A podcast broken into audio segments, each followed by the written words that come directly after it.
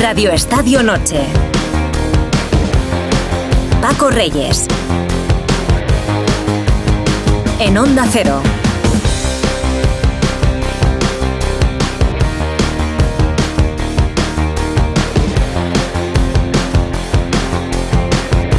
¿Qué tal? Saludos y muy buenas noches. Sean bienvenidos, bienvenidas a la sintonía deportiva de Onda Cero hasta la una y media para contar todo lo que nos ha dejado, que no ha sido poco la jornada deportiva de este día, de este viernes que ya nos abandona del 2 de febrero. Está José Luis Gómez, como siempre, ahí a los mandos técnicos y Andrés Aránguez en la realización y producción.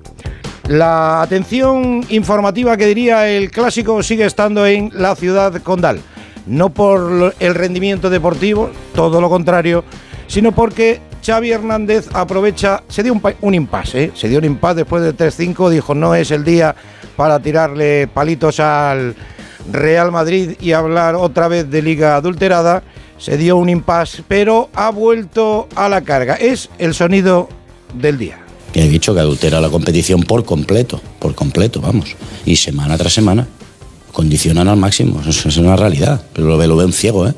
Mira, Cholo Simeone dijo, ¿no? Que no somos tontos. Pues claro, pues claro que lo vemos y lo ve todo el mundo. Que no somos tontos, estoy con el Cholo Simeone, vamos. Tontos no. Yo también estoy con el Cholo Simeone y con Xavi. No somos tontos, efectivamente, mister. Les voy a dar un par de datitos que igual a algún ciego que no quiera ver le sirve de, de, ejemplo, ¿no? O le alumbra un poquito esta situación caótica por la que está atravesando el Barcelona. Recuerdo, está a 10 puntos del Real Madrid y a 8 puntos del Girona, que es segundo. Jornada 22, esta liga el Fútbol Club Barcelona tiene 47 puntos, 14 victorias, 5 empates y 3 derrotas, 44 goles a favor y 29 en contra, 29 en contra. El año pasado, a estas alturas, cuando no había corrupción ni dudas en el Campeonato Nacional de Liga, el Barcelona tenía 59 puntos, 12 más que ahora. 19 victorias, 5 más que esta temporada. Dos empates, 3 menos, con lo cual son 6 puntos de renta. Y tan solo una derrota. Llevaba prácticamente los mismos goles, 45, pero ojo a este dato, bastante significativo, eh, mister. Este año son 29, el año pasado a estas alturas Ter Stegen había encajado 7 goles, 22 quizás por ahí, por ahí pueda venir un poquito la situación deportiva del Fútbol Club Barcelona. Puedo, puedo estar loco, puedo estar equivocado, pero creo que por ahí pasan muchas de las cosas que están pasando. El año pasado había Real Madrid Televisión, había vídeos, estaban los mismos árbitros, estaban el bar, era exactamente igual, pero la imagen de Xavi, la que está dando en estos estertores como entrenador del Fútbol Club Barcelona, desde mi modesto punto de vista, no tengo por qué tener razón, pero es la mía, está siendo absolutamente lamentable. Arrancamos.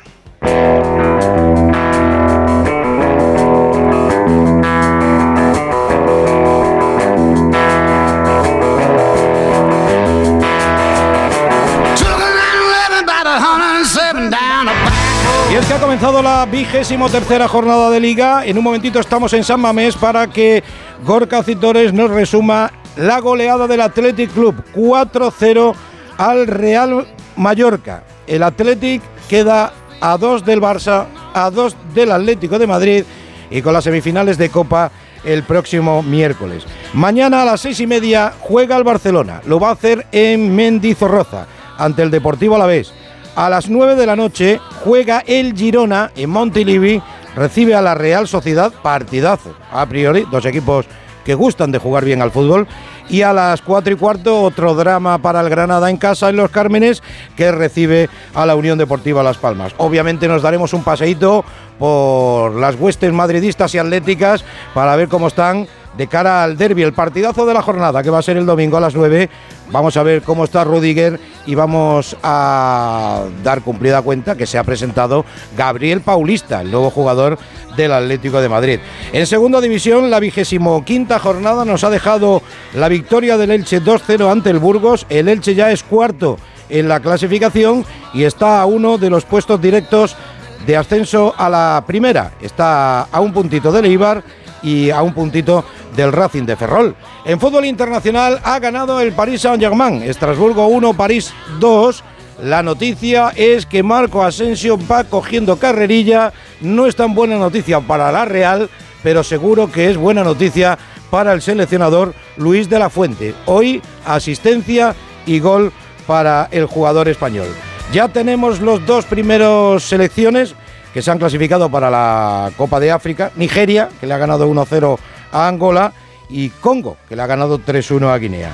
En baloncesto, en la Euroliga, ha habido pleno español en esta jornada. Ayer ganaba el Real Madrid, el Valencia y el Vasconia. Hoy ha hecho lo propio el Barcelona en Belgrado 76-85. Y una muy buena noticia para el balonmano español, para el balonmano masculino en este caso, porque ya saben que después del batacazo en el europeo tenemos que jugar el preolímpico, pero la ventaja es que España lo va a hacer a mediados de marzo en casa. Lo va a hacer en Granollers. Así que la primera comunicación, queridos, nos vamos a San Mamés, vamos a saludar a Gorka Cintores, que hay un poquito de preocupación, ¿eh? hay un poquito de preocupación con dos de las grandes estrellas.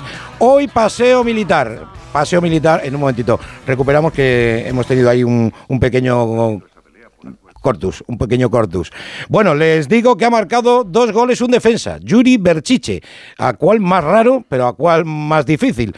También es verdad, ha marcado Guru Z, el pichichi del conjunto rojo y blanco, e Iker Muniain. Y a vueltas con el horario del partido del miércoles, luego hablaremos con Hugo Condés, porque recuerden que hoy ha jugado el Athletic y que el domingo juega el Atlético de Madrid, pero eso no es culpa del Athletic. Gorka, ¿qué tal? Muy buenas. Hola Paco, ¿qué tal? Muy buenas, buenas noches. Vaya exhibición Pues, eh, la primera ante el Mallorca, ¿eh? Sí, la verdad que sí, que ha sido un partido, podríamos decir, plácido y cómodo, aunque a Valverde no le ha parecido tanto, ¿eh? Ya sabes que en el banquillo se sufre bastante más, pero que... Pues ha visto otro partido entonces, ¿eh, Gorka? Ha visto otro partido. Sí. no se puede empezar mejor a los tres minutos con ese gol de Yuri, que acaba de reconocer Yuri Berchich en, en sala de prensa ¿Sí? que, que, que ninguno de los dos goles pensaba que iban a, a entrar, vamos. A, a de ver, sinceridad no le ha faltado. Han sido ¿eh? dos golazos, ¿eh?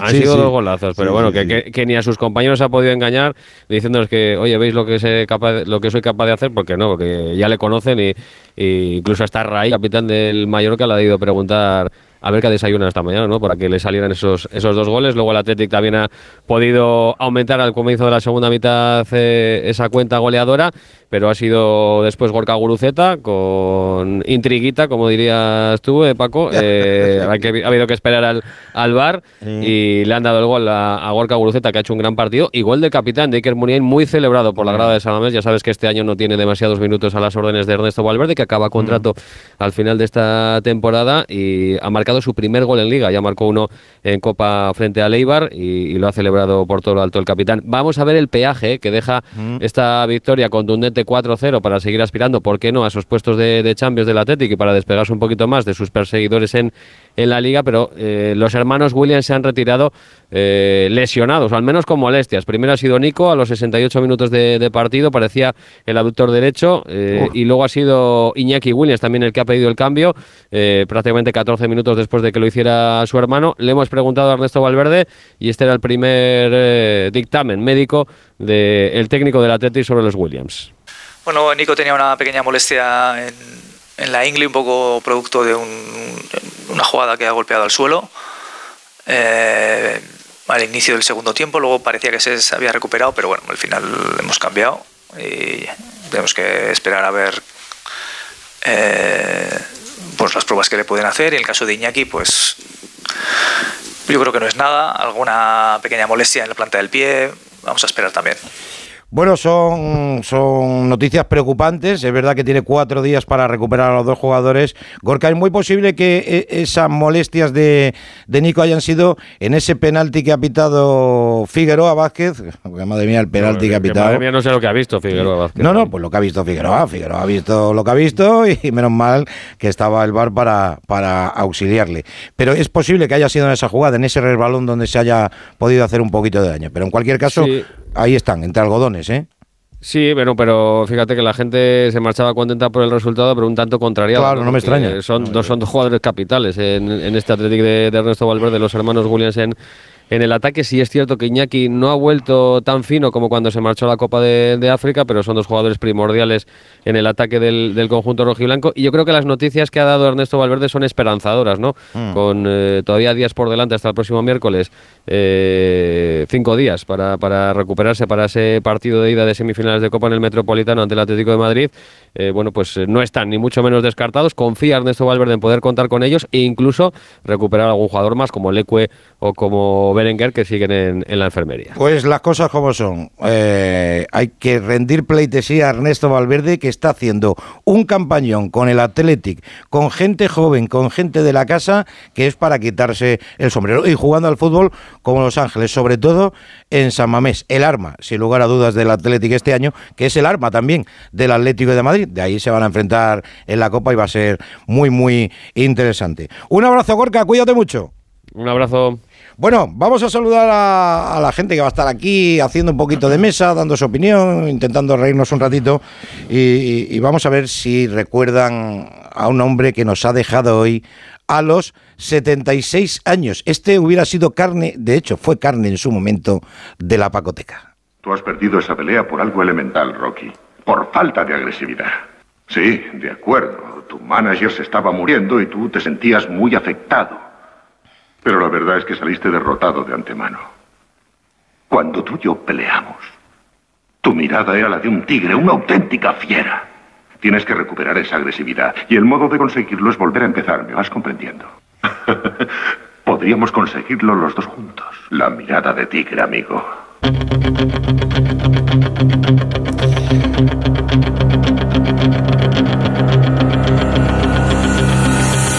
Carl Weather nos ha dejado eh, Apollo Creed, famoso Apollo, Creed, que ahora está la saga del hijo, nada que ver con el padre, pero nos ha dejado a los 76 años, todo el mundo se acuerda de Apollo Creed. Vamos, Frau seguro que se acuerda de Apollo Creed. Frau, Sí, ¿qué pasa, hombre? Buenas noches, Paco. Sí, una pena, la verdad. ¿Cómo no me voy a acordar? He visto todas las Yo películas. todavía de- me acuerdo Rocky. donde vi esta película de Rocky 3. La vi el mismo año que Acorralado. eh, la vi el mismo año. Y la vi en el Arroyo de la Miel. Una, esta la vi en el cine de verano. Y Acorralado en el cine de invierno. Era muy de cine de verano. 1982, ya han pasado, ya han pasado, ya han pasado años. Vamos, de hecho se podía fumar en aquella época en el cine y todo. O sea, vamos, yo no fumaba porque era muy pequeño, pero que se podía fumar. ¿Dónde estaría eh, Lorena González eh, eh, eh, cuando se estrenó eh, eh, Rocky 3? Lorena, buenas noches. Hombre, ¿qué tal? Hombre, teniendo en cuenta lo jovencísima que soy, Sí. pues seguramente no hubiera nacido, no, claro. no me digas, Lorena, tan joven, tan joven, tan jovencísima eres. Pero insultantemente joven. No, no, eres insultantemente joven, las cosas como son. Pero, pero hoy he vuelto al gimnasio Sí. creyéndome Rocky después de dos meses comiéndome todos los asados y todas las empanadas argentinas. Sí. Eh, y bueno, pues eh, va a pasar factura. Bueno, luego nos contará alguna cosita, ¿no? Que, que tienes ahí ah, alguna Sí, cosita claro. que contar, ¿no? Sí, ¿no? En, en Argentina están muy pendientes, bueno, obviamente del tema político, porque cada día hay una historia, pero del Pocho la Betsy, que ya hay diagnóstico. Ya hay diagnóstico, sí, efectivamente. Bueno, pues luego, luego hablamos un poquito con Lorena. Vamos a incorporar a esta tertulia un buen amigo, a Jesús López eh, de Engelman. Eh, Jesús, buenas noches, ¿Qué tal? Muy hombre. buenas. ¿Cómo estás? Yo soy más insultante que joven, ¿eh? Pero Tú bueno, eres más insultante que joven, efectivamente, vamos, y además mucho, muchísimo más feo que Lorena. ¿Dónde va? ¿Dónde va a parar? Y Frau también, ¿eh? Las cosas como son. Bueno, oye, así de, de- así de, puntita, antes de irnos a, la ciudad condal para hablar con Alfredo Martínez y a Vitoria, eh, para hablar con Vascoy del partido estelar de mañana, ese Deportivo Alavés Barcelona. Eh, mucho lío con lo de Bellingham y lo de Greenwood o que por ahí por, por Inglaterra. Eh, sí, no te crees que ha sido algo súper comentado, sí es verdad que ha llamado la atención. Yo le he preguntado hoy a, a varios compañeros que son eh, ingleses, angloparlantes, digamos, eh, lengua materna, si ellos veían ahí la palabra eh, rapist, eh, y en general sí. La verdad que na- nadie tiene mucha duda de que esa es la palabra que salía de los labios de, de Jude Bellingham, así que sí que ha habido bastante sorpresa, sí. De que esa, esa es la que traducida es violador, ¿puede ser? Es- esa misma, sí. Esa misma, ¿no? Bueno, en cualquier caso, se va a investigar, eh, a eso ha llegado el fútbol, a la lectura de labios. O sea que hay- eh, antes, antes era otra cosa, la lectura de labios, pero ahora es esta lectura de labios, efectivamente. Bueno, el fútbol siempre tiene lectura de labios, Sí, sí, acuérdate, desde sí, el día después, hace tantos años. Sí, sí, sí, efectivamente. No te rías, Andrés, porque ya sabes que esto es lo que esto es lo que no podemos encontrar, ¿sabes? O sea que esto no es ninguna ninguna sorpresa. Pero bueno, es donde nos ha llevado el fútbol. ¿Quieres decir algo de eso, Frau? Hombre, que sí le ha dicho, eso es gravísimo. Pero No, muy efecti- grave, eh, muy grave. Evidentemente, lo que pasa Muy es que, grave. bueno, sí es verdad que antes esos vídeos de lectura de labios tenían una finalidad algo más eh, lúdica y divertida y ahora pues es diferente. Pero bueno, si se lo ha dicho, se lo ha dicho. O sea, quiero decir, aquí no hay trampa ni cartón. Sí, sí. Sería un desencanto, Lorena, que un chico, un chico que parece tan educado, tan, tan id- idílico, eh, hubiera dicho semejante barbaridad a un compañero de equipo. Bueno, de equipo, de Profesión. profesión. Hombre, estamos acostumbrados a que, a que en muchos partidos eh, de, de toda la vida se intente sacar de quicio al compañero. Eh, recordamos eh, pues con Zidane, un montón de situaciones en las que intentas provocar, pero una cosa es eso y otra cosa es si realmente se ha dicho eso, que yo creo, eh, como todos nosotros mm, creemos en la presunción de inocencia. Eh, hay unas cámaras, ahí se ha enviado la petición de, de hacer una investigación, un informe pericial por parte de la Liga que se hizo, ¿os acordáis cuando, cuando los supuestos insultos de Juan Cala de Acabí y estuvieron analizando con un montón de cámaras a ver si realmente había salido eso de, los, de la boca de- del jugador español y, y no se pudo demostrar. En esto habrá que demostrarlo si es así, eh, si realmente lo ha dicho tendrá que, tendrá que ser sancionado. Cuatro partidos. Eh, a mí es En principio, sí. Sí, por lo menos. Mm. A mí me parece toda una historia lo de Greenwood que, que, bueno, no se pudo comprobar si realmente pasó lo que pasó, porque su pareja, la que, la que eh, al principio le denunció, sobre todo en Mm. redes sociales, luego retiró la, la denuncia, es su actual pareja y, la, y acaban de tener un bebé hace unos pocos meses. Coño. Entonces, bueno, es un asunto muy escabroso Mm. que, que, bueno, que en, en Inglaterra, que además ya sabemos cómo son con este, este tipo de, de sucesos y, y, bueno, eh, Bueno. con la doble moral también en muchísimas ocasiones que fue un revuelo que el Manchester condenó y apartó de forma ipso facto y que, y que aquí realmente si tenemos si queremos acabar con ese tipo de comentarios pues eh, bueno que se investigue y se demuestre y que, y que pague Ujú. Hay que Bueno, contar, perdona, sí, eh, muy rápido, Paco, eh, el- lo que ha pasado aquí con, con Greenwood. Este verano, el, el Manchester United tenía planeado reintegrarle en, el, en el equipo después de, de, como dices, que la policía dejó caer el, el caso porque se retiraron los, los testi- testigos principales.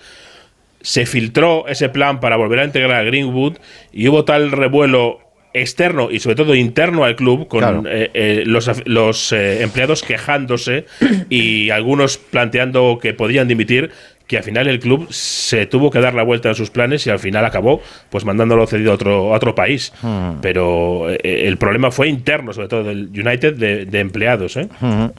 Bueno, como dice Lorena, y no le falta razón, la doble moral muchas veces, eh, no solamente en la en la sociedad española, sino en la británica y en todas, pues es un arma ciertamente complicada. Y bueno, cada uno mayorcito para, para saber lo que, lo que está bien, lo que está mal, quién se merece el beneficio de la duda y quién no. Así que ahí lo dejamos. Vamos a pasar página, pero a vuelta de pausa nos vamos a ir a Barcelona para conocer la última hora y escuchar la- los sonidos de hoy de Jean Laporta, del presidente, a los compañeros de RAC 1. Tampoco ha, tenido el, el mejor día el presidente, bueno, el mejor día en general, ¿no? Y, y Xavi, que también ha hablado un poquito más en sala de prensa y ahora nos lo va a contar Alfredo Martínez, porque va también con más canteranos que parece el juvenil del Barça. Radio Estadio Noche. Paco Reyes. Recuerda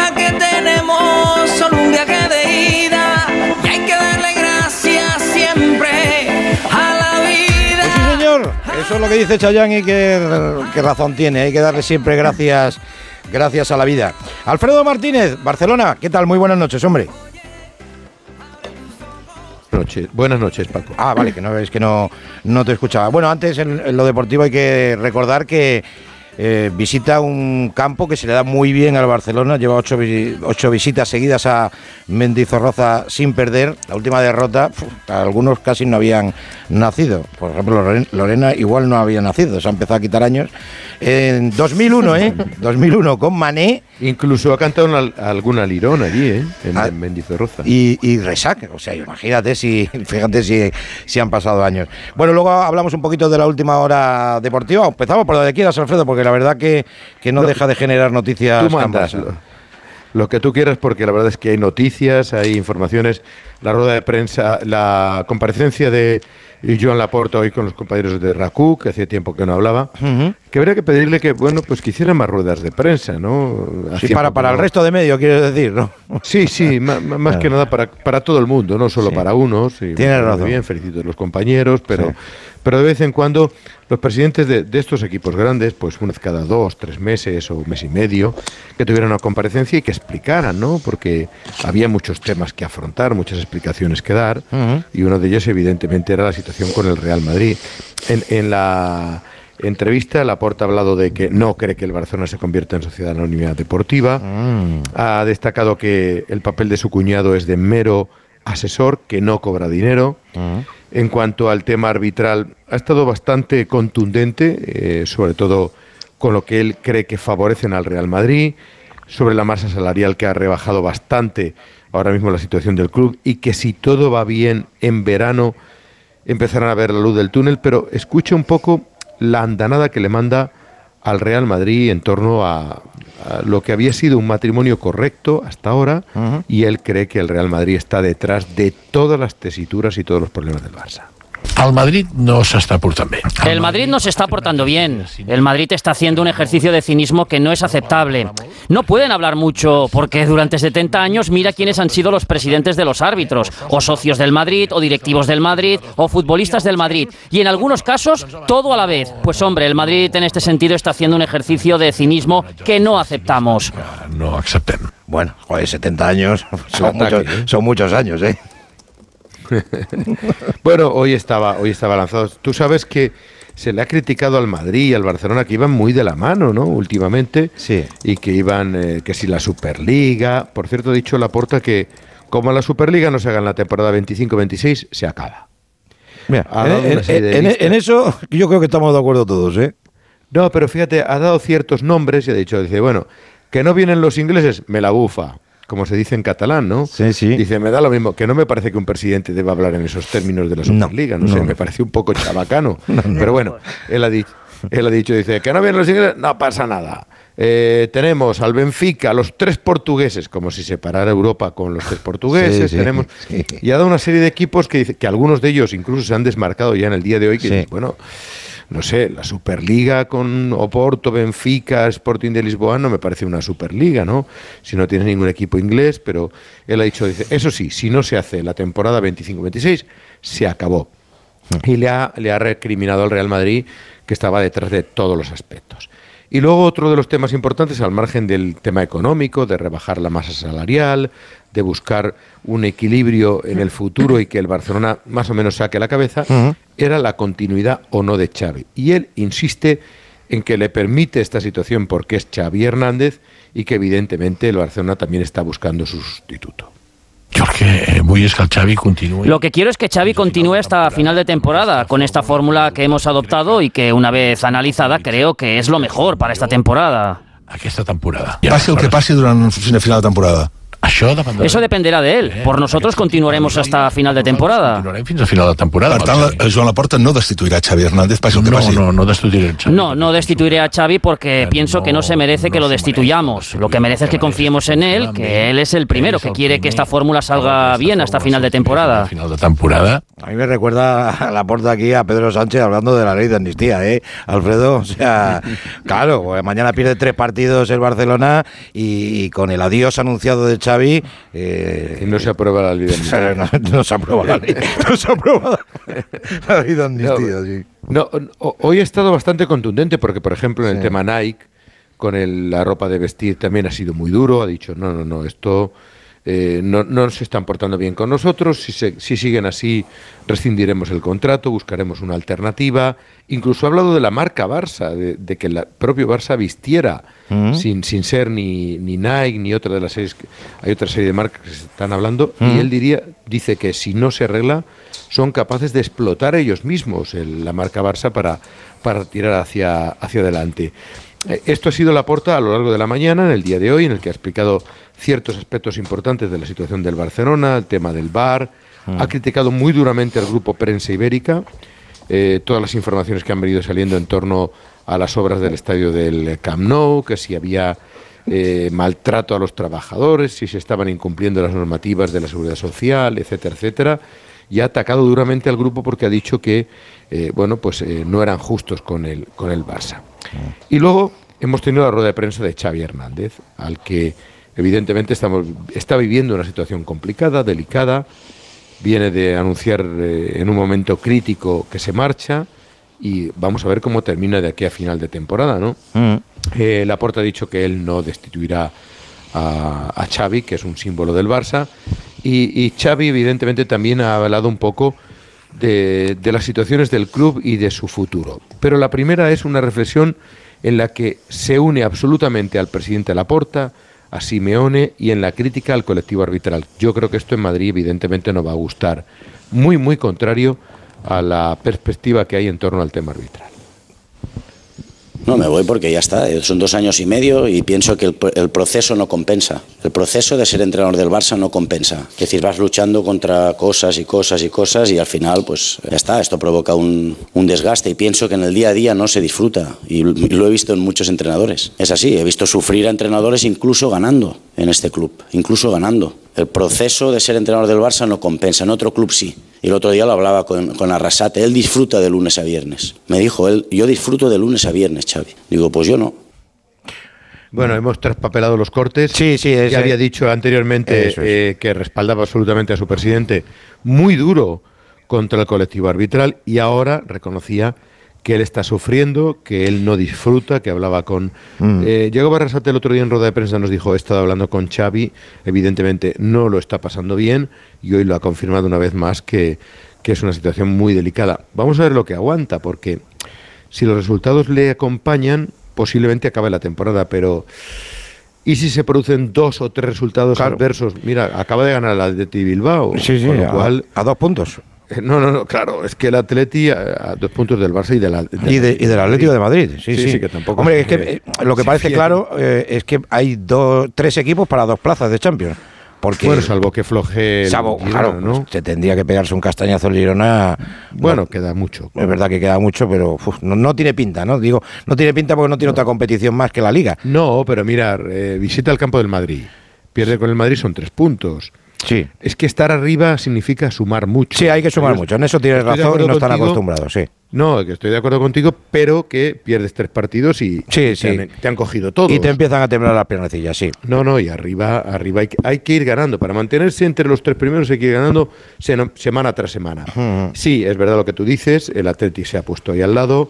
Vamos a ver lo que afecta el duelo copero entre el Claro, claro, claro. Por que eso- ahí puede salir ganando el Barcelona, pero Sí. evidentemente es una situación preocupante Mm. y que aliviaría un poco al Barcelona, porque todo lo que no sea asentarse en territorio Champions, intentar el asalto incluso, no te digo a la lucha por la liga, pero bueno, para est- estar ahí más o menos cerca significará mucha presión para Xavi que la está palpando, que la está viviendo y que la está sufriendo. ¿no? Sí, señor, sí, señor. Bueno, la lista de convocados que has colgado en el grupo donde Acero he empezado a mirar y, y nada más que había niños y niños, iban niños. Sí, sí, porque es el sino del Barça, ¿no?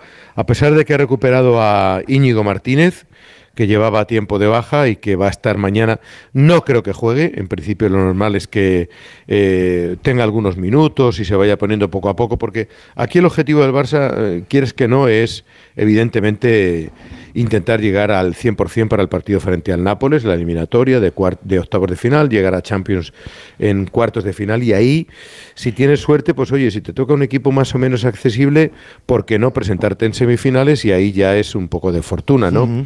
Lo cierto es que eh, tiene ocho bajas, ocho jugadores importantísimos, futbolistas como Ter Stegen, como Gaby, Sergi Roberto, jugadores de Joao Félix, Ferran Torres, que minimizan mucho el Rafinha.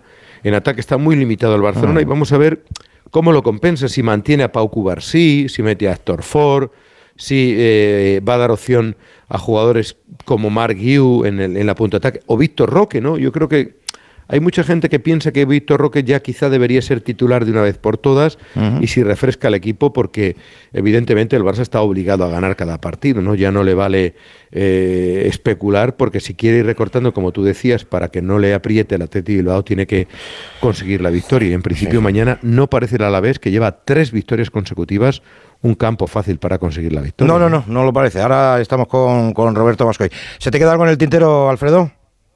No, que el equipo ya ha viajado en el día de hoy, que mañana en, eh, en Vitoria vamos a ver la reacción que tiene en, principio el equipo y que, bueno, pues que todo lo que no sea ganar significará otra semana complicadísima para Laporta y para Xavi Hernández. La duda es, eh, Paco, si Xavi terminará la temporada como entrenador del Barcelona o no podrá parar todos estos golpes. Así los vamos- resultados son los que van a, Eso a es. determinar eso. Ni más ni menos.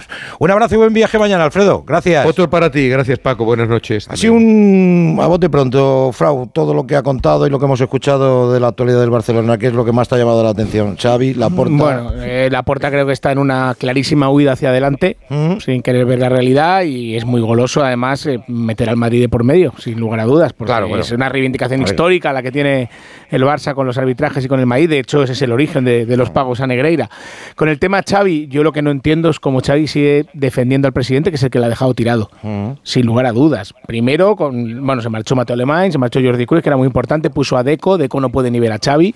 Y Xavi yo lo que empiezo a pensar es que quiere salir de la manera más discreta posible del Barça, sin enfrentamientos, por si puede volver algún día. Porque es la única explicación que yo le encuentro a lo que está haciendo Xavi, porque es la porta el que le ha dejado colgado a Xavi, clarísimamente. Luego están los errores que ha podido tener el Sí. deportivo.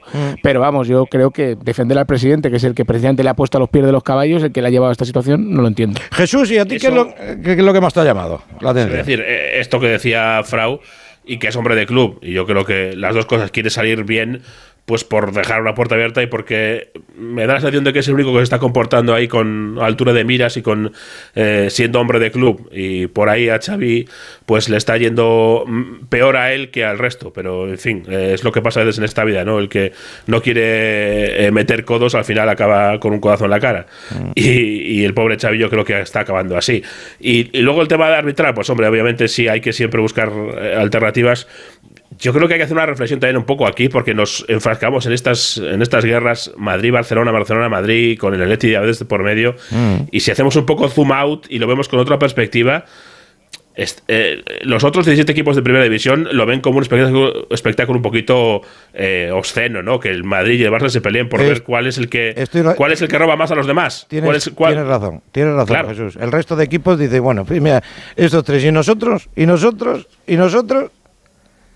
Tú le preguntas a cualquier eh, aficionado de esos otros 17 equipos y te podría hacer cada semana un vídeo, cada vez que juega contra el Madrid o el Barça, un vídeo en- No, bueno, enorme de todas las veces que ha jugado contra el no Barça sé, o contra el Madrid. una que- endogamia Claro, bestial. no solamente contra claro. Madrid, Barça y Atleti, sino entre ellos también, ¿eh? que ha habido mu- También, muchos equipos que han visto cómo pues, han salido muy perjudicados en un montón de partidos. Lorena, de todas formas, todo esto parece que además es lógico y, y es normal, ¿no? Es una ida hacia adelante. Daba en la entrada lo- los datos que yo creo son muy reveladores de la situación. Del año pasado a este, el Barça tiene 12 puntos menos, 5 victorias menos, eh, 3 empates más. eh, tiene dos derrotas más y, y un dato brutal, 22 goles más encajados a estas alturas de campeonato. Bueno, es que podemos hacer un montón de análisis. Creo que por un lado está el tema de, la porta y la esencia del Barcelona, que en muchísimas ocasiones cuando las cosas van mal son eh, expertos en, lanzar balones fuera y tapar las miserias hablando del, Real Madrid, lo han hecho siempre con el tema de arbitrajes, eh, lo hicieron, la porta lo hizo con cuando la situación financiera empieza a agravarse en lugar de hablar de que Messi se te va, pues vamos a dejarlo de mercenario y pesetero, vamos a hablar del Madrid. Cuando se habla del caso Negreira, pues le dan la vuelta y hablan que sí, el equipo de Franco, o sea, son expertos en, darle la vuelta, ¿no? Pero, pero aquí, hablando de- del tema de Xavi, yo espero que se le dé la oportunidad de regresar, porque asumió, y creo que esto habría que valorarlo siempre, sobre todo la afición, asumió en el momento más difícil en el que podría ser entrenador del Barcelona. Creo que de esto ha aprendido muchísimo. Eh, yo hablo bastante con él y es un tipo, porque es un tipo que le, le gusta dialogar mucho y le gusta tanto evitar el conflicto que creo que todo esto al final se le ha comido. Creo que empezó con, con un demasiado buenismo, muy protector con sus jugadores, con el club, con el presidente y al final todo esto ha sido como que le han devorado, ¿no? Ha sido Sí. eh, su propio amigo se, le, ha, le ha saltado a la yugular. Eh, aprenderá de esto, que habrá que tener más mala leche, más picardía, que a veces habrá que alzar la voz, que no habrá que poner un- una cara, un moflete para que te den la torta y, y luego poner el otro también, porque te la van a acabar dando, que al final eres la cabeza de turco siempre, y que ha defendido, de- para mí, ha defendido demasiado a sus jugadores, que luego no han dado la cara por él en muchos partidos, salvo quitando a algunos chavales jóvenes, creo que el resto eh, no ha estado a la altura ni del entrenador, ni del escudo, ni, ni de la afición. Espero que, que sean justos, que pueda volver en, otro- en- en otras condiciones y, y disfrutar, aunque bueno, yo no conozco a muchos entrenadores que me digan que disfrutan del puesto, porque ni siquiera cuando ganan, porque al final estás pensando en el siguiente partido y ahora el- un, un equipo como el Barcelona en- a los dos días tienes, tienes un partido. Eh, y por cierto, creo que, que ya no solo la Copa del Rey, pero sobre todo la, la Liga para mí se va a decidir en los próximos nueve días. Es decir, con el partido de, mm, del domingo, el, el derbi entre Atlético, Atlético Madrid y Real Madrid. En Madrid, Girona, Eso, ¿no? Claro, y luego con el Madrid-Girona. Mm. Y sobre todo lo que pase también con el Atleti de Bilbao en Copa del Rey y el Barça. Es decir, Vale. para mí la liga del Barça está con el Atleti de Bilbao. Entonces, dependiendo si el Atleti de Bilbao continúa en Copa del Rey, yo creo que van a, a- a sumar esfuerzos, sobre todo en Copa del Rey, el equipo de, Mm. de, mm, de Valverde, y eso puede beneficiar al, al Fútbol Club Barcelona. Y luego con el tema del Real Madrid, yo creo que es la, el- es la semana, son los nueve días como para descolgarse. Y además tiene la experiencia de que cuando se le persigue de cerca, ellos, ellos manejan muy bien la presión. Bueno. No hay nadie mejor que lo haga eh, eso el Real- que, el- que el Real Madrid. Sin embargo, el Girona no sabemos porque no tiene la experiencia. Y en estos casos, para aguantar jornada tras jornada, hace falta mucha experiencia. Bueno. Cuando te están pisando los talones. Y creo que el Real Madrid en eso se la va a llevar. Yo te digo que hay muchas esperanzas ahora mismo en Mendizorroza. Yo creo que esta noche Bascoy and Company van a dormir ojo a visor al partido de mañana. Está fuerte el Deportivo Alavés en casa Bascoy y posiblemente llega el Barcelona en el mejor momento para el Deportivo Alavés a priori. Bascoy, buenas noches. Hola Paco, buenas noches. Reconócelo, fíjate. eh, Truán, reconócelo. Hombre, porque además es que el Alavés puede hacer mañana historia, ¿eh? porque lleva tres victorias consecutivas. Si gana mañana sería la cuarta y nunca en su historia ha ganado cuatro partidos eh, de forma seguida en primera división. Encima el estadio va a estar lleno, no quedan entradas desde hace semanas. Y encima está Luis Rioja, que ayer por la noche fue movidita con ese interés que había eh, del Betis por uno de los futbolistas más, más importantes. Afortunadamente para los intereses del glorioso se ha quedado en Vitoria. Eso sí que hubiera 10 sido un mazazo, ¿eh? Eso hubiera sido un, maza- un Sí, mazazo, sí, ¿eh? sí. Pero tampoco apostó mucho el Betis, Paco, por él, porque por 3 millones no puedes vender a uno de tus mejores futbolistas. Mejor para claro. vosotros, sí, sí. Eso es. Así que, bueno, pues va a tratar de pescar en río revuelto. La afición está como loca porque llegue el partido. Y, y además el equipo está jugando francamente bien, con esas tres victorias consecutivas, 10 puntos de los últimos 12, pero es verdad que el rival que tiene enfrente, aunque no llegue bien, siempre sigue, está, es uno de los, de los grandes. Para mañana se pierden el partido Gorosabel y Carlos Vicente, que son de los dos de los titulares habituales. Va a entrar Tenaglia en el lateral derecho y Alex Sola en banda, y todas las miradas están puestas en Samu Morodion después del partidazo que hizo en Almería, con dos goles, con eh, eh, provocando el penalti que transformó después eh, Luis Rioja. Y hoy me quedo con la rueda de prensa de Luis García Plaza, que ha sido muy jugosa, que realmente lo suelen ser. Es un técnico que habla francamente muy bien. Y ha respondido, lo más significativo ha sido la respuesta que ha dado a pregunta de Onda Cero cuando le hemos preguntado por la situación de Xavi Hernández en el banquillo. Ha hecho una defensa a ultranza del actual técnico culé y ha explicado por qué le está sucediendo esto en el Barcelona. A ver. No es solo un entrenador, sino es un, un culé de corazón. Si se ha sentido así, lo habrá expresado así.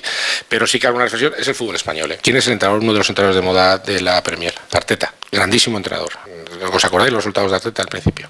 Eso aquí no se permite. Que Xavi es el actual campeón de liga. Si Xavi ganase una liga cada dos años, sería la hostia. Bueno, pues va en esa media. Y sin embargo son críticas, críticas, críticas y críticas. En otros países no pasa, aquí sí pasa. Hasta ahora el trabajo de Xavi, en, conjugando los dos años, no creo que sea malo. Es mi, es mi opinión, pero en España no se perdona a nadie. En España, el año, yo aquí llevo un año y medio bueno, el día que empieza a fallar, y yo te iré a casa.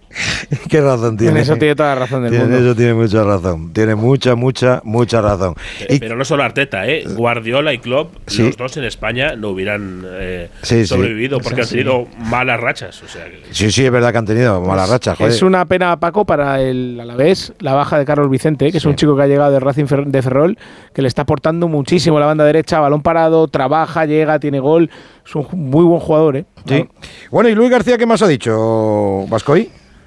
Bueno, pues en este clima de, de euforia, dice, Anota, a ver, Vamos, yo te digo una cosa. ya. Yo sé que Luis García se está, está visionando esos balones largos a Samu Orodión Mm. y esa carrera dejando y sacando 4 o 5 metros a Cundé, que está más lento que mi abuela, que en paz descanse. Sí, además, eh, Samu, que tiene una capacidad enorme para generar ocasiones, ahora eh, encima el otro día las mete, que es, el- es lo que le estaba fallando, que estaba eh, fallando ocasiones clarísimas. Me acuerdo del partido de San Mamés en Copa, donde tuvo dos, dos clamorosas. Es un jugador eh, con un futuro espectacular y simplemente le faltaba un poco la puntería. Cuando las meta, pues eh, va a ser un jugador de muchísimo, muchísimo dinero y el Atlético de Madrid tiene un pedazo de futbolista ahí. Pero iba un poco a la situación en la que llegan los dos equipos, ¿no? El Alavés con esa euforia, haciendo, tratando de hacer historia mañana, el Barcelona con todas esas dudas, pero dice Luis García Plaza que cuidado, que aquí el grande no es el Alavés, aunque lo parezca ahora mismo. Bueno, me espero a un gran Barça. Sí que lo noto un poco en el ambiente de que vamos a ganar al Barça, vamos a meter ahí, vamos a hacer al Barça pim, pam, pim, pam y ganarle. El Barça está invicto fuera de casa. Creo que estamos infravalorando a un grandísimo equipo como es el Barcelona. El Barça fuera de casa es un rival temible. En cuanto no demos el máximo nuestro, no tenemos cero. Pero tenemos cero opciones de ganar. Cero. El Barça, incluso a un ritmo menor, nos gana. O sea, es así. Lo que pasa es que, no sé, estoy leyendo, oyendo, "Ah, el Barça está mal. ¿Qué cojones va a estar mal? Ya te digo, está mal, a lo mejor está mal para lo que es su objetivo de, de intentar ganar la liga, no está llegando, pero para enfrentarse a nosotros, o sea, vamos a, a saber quién viene enfrente, el rival que tenemos, y ya te digo, un rival invicto. Qué razón tenía Vascoy, ¿eh? Qué razón tenía que los dos pasajes de la rueda de prensa eran francamente buenos, ¿eh? Muy es que nos hemos venido arriba en victoria y ya No, pensamos que estamos para arriba. Champions. Eh, ¿eh? yo- bueno, yo por bajarte un poquito, ¿eh? Ya lo he dicho antes, desde 2001 no le ganáis al Barça Mendizorroza. Que vuelva Mané al banquillo. Que vuelva Mané. falta. Y que vuelva Rechac. También es verdad. Bueno, Vascoy, mañana te escuchamos en el Radio Estadio de Onda Cero. Muy bien, un abrazo. Bueno, vamos a hacer una pausita que nos está esperando un protagonista que creo que os va a encantar y creo que os va a retrotraer en el tiempo. Incluso a Lorena, porque Lorena es muy joven, pero lo vio jugar sí o sí. Y no me he olvidado de cosita que me tienes que contar, ¿eh, Lorena? Después lo, lo hacemos. Lo que tú quieras. Radio Estadio Noche. Paco Reyes. Bueno, pues perdonad un momentito porque tenemos comunicación con una estrella del fútbol italiano, il metrónomo. Jugó en el Atleti, jugó en el Barça, pero lo ganó todo, todo, todo con el Milan. O sea, tres ligas de campeones, cinco scudettos, una intercontinental, tres supercopas de Europa, cuatro copas de Italia y jugaba como Los Ángeles ahí en el centro en el centro del campo. Actualmente es presidente del sector técnico de la Federación Italiana de Fútbol. Y sí, efectivamente, hablamos de Demetrio Albertini. Demetrio, ¿qué tal? Muy buenas noches. Hola, buenas noches a todos. En- Eh, encantado. Todo, todo bien, todo bien. Todo bien, todo bien. Encantado. ¿Me he dejado, Sí, sí, ¿me he dejado bien, algún título importante en tu carrera o no? No, demasiado, no. Vamos a, a- a mirar todas las finales que he perdido, que eso está mejor. Son mucho también. Son Bueno, mucho también. Hombre, Tú Piénsalo que he, he perdido 11, 11 finales. 11 finales has perdido, carrera. Demetrio. 11 Hombre, finales, sí. Sí, con ¿cuál- la selección y con el Milan. sí, ¿Cuál te dolió más? La de la selección, claro. No. Eh, un mundial en la Copa de Europa ya lo he perdido, Sí, ¿no? sí. 2094. Ah. Al final dos Champions. eh, de- dos eh, Copa del Mundo por club, eh, quindi muchísimo. vale. Non pasa nada. Bueno, pero un- uno no se acostumbra nunca de ganar y las derrotas están para, para aprender. Eh, eh, es verdad que luego se recuerdan. Sí, o se gana o se aprende, ¿no? Se dice así, ¿no? Sí, Se- sí. En Italia se dice o se gana o se aprende. Eso es, eso es. Bueno, Demetrio, que tienes mucho, mucha relación desde siempre, la has tenido con, con España, pero sobre todo dejaste una impronta mm, en el Atlético de Madrid. No fue mucho el tiempo que estuviste, fue una temporada, eh, pero dejaste una gran imagen, eh, te quieren mucho en, en el Metropolitano y cada vez que vienes y cada vez que puedes te escapas. Sí, sí, por cierto, porque tengo amigos ahí en el club, eh, desde el presidente Cerezo a Miguel Ángel, eh, a todos, eh, Berta, eh, Kiri, que está mucha gente que amigos, amigos en Madrid de vida, ¿no? Ajá. Eh, ahí también, eh, cuando puedo. Ahora está Mica que está estudiando a la universidad ahí. Ajá. Eh, quindi entonces está, me está cómodo para mí volver eh, en este año en, en, eh, en Madrid muchas veces. Con tu trabajo, eh, me parece que viajas casi más ahora. Viajas casi más ahora que, que antes, ¿no? Sí, sí, sí. De viaje, de todos, eh, se trabaja, eh, se trabaja como todo el mundo, eh, al final, pero cuando tienes eh, Mm. la oportunidad eh, de viaje, porque el despacho lo tengo en Florencia, también la junta directiva de la federación es en Roma, eh, el despacho, mi despacho en Milán por mi agencia de, de Sport Marketing, eh, y ya está, un poquito. Bueno, un poquito bueno, así. bueno, Demetrio, no paras, hijo, no paras, ¿eh?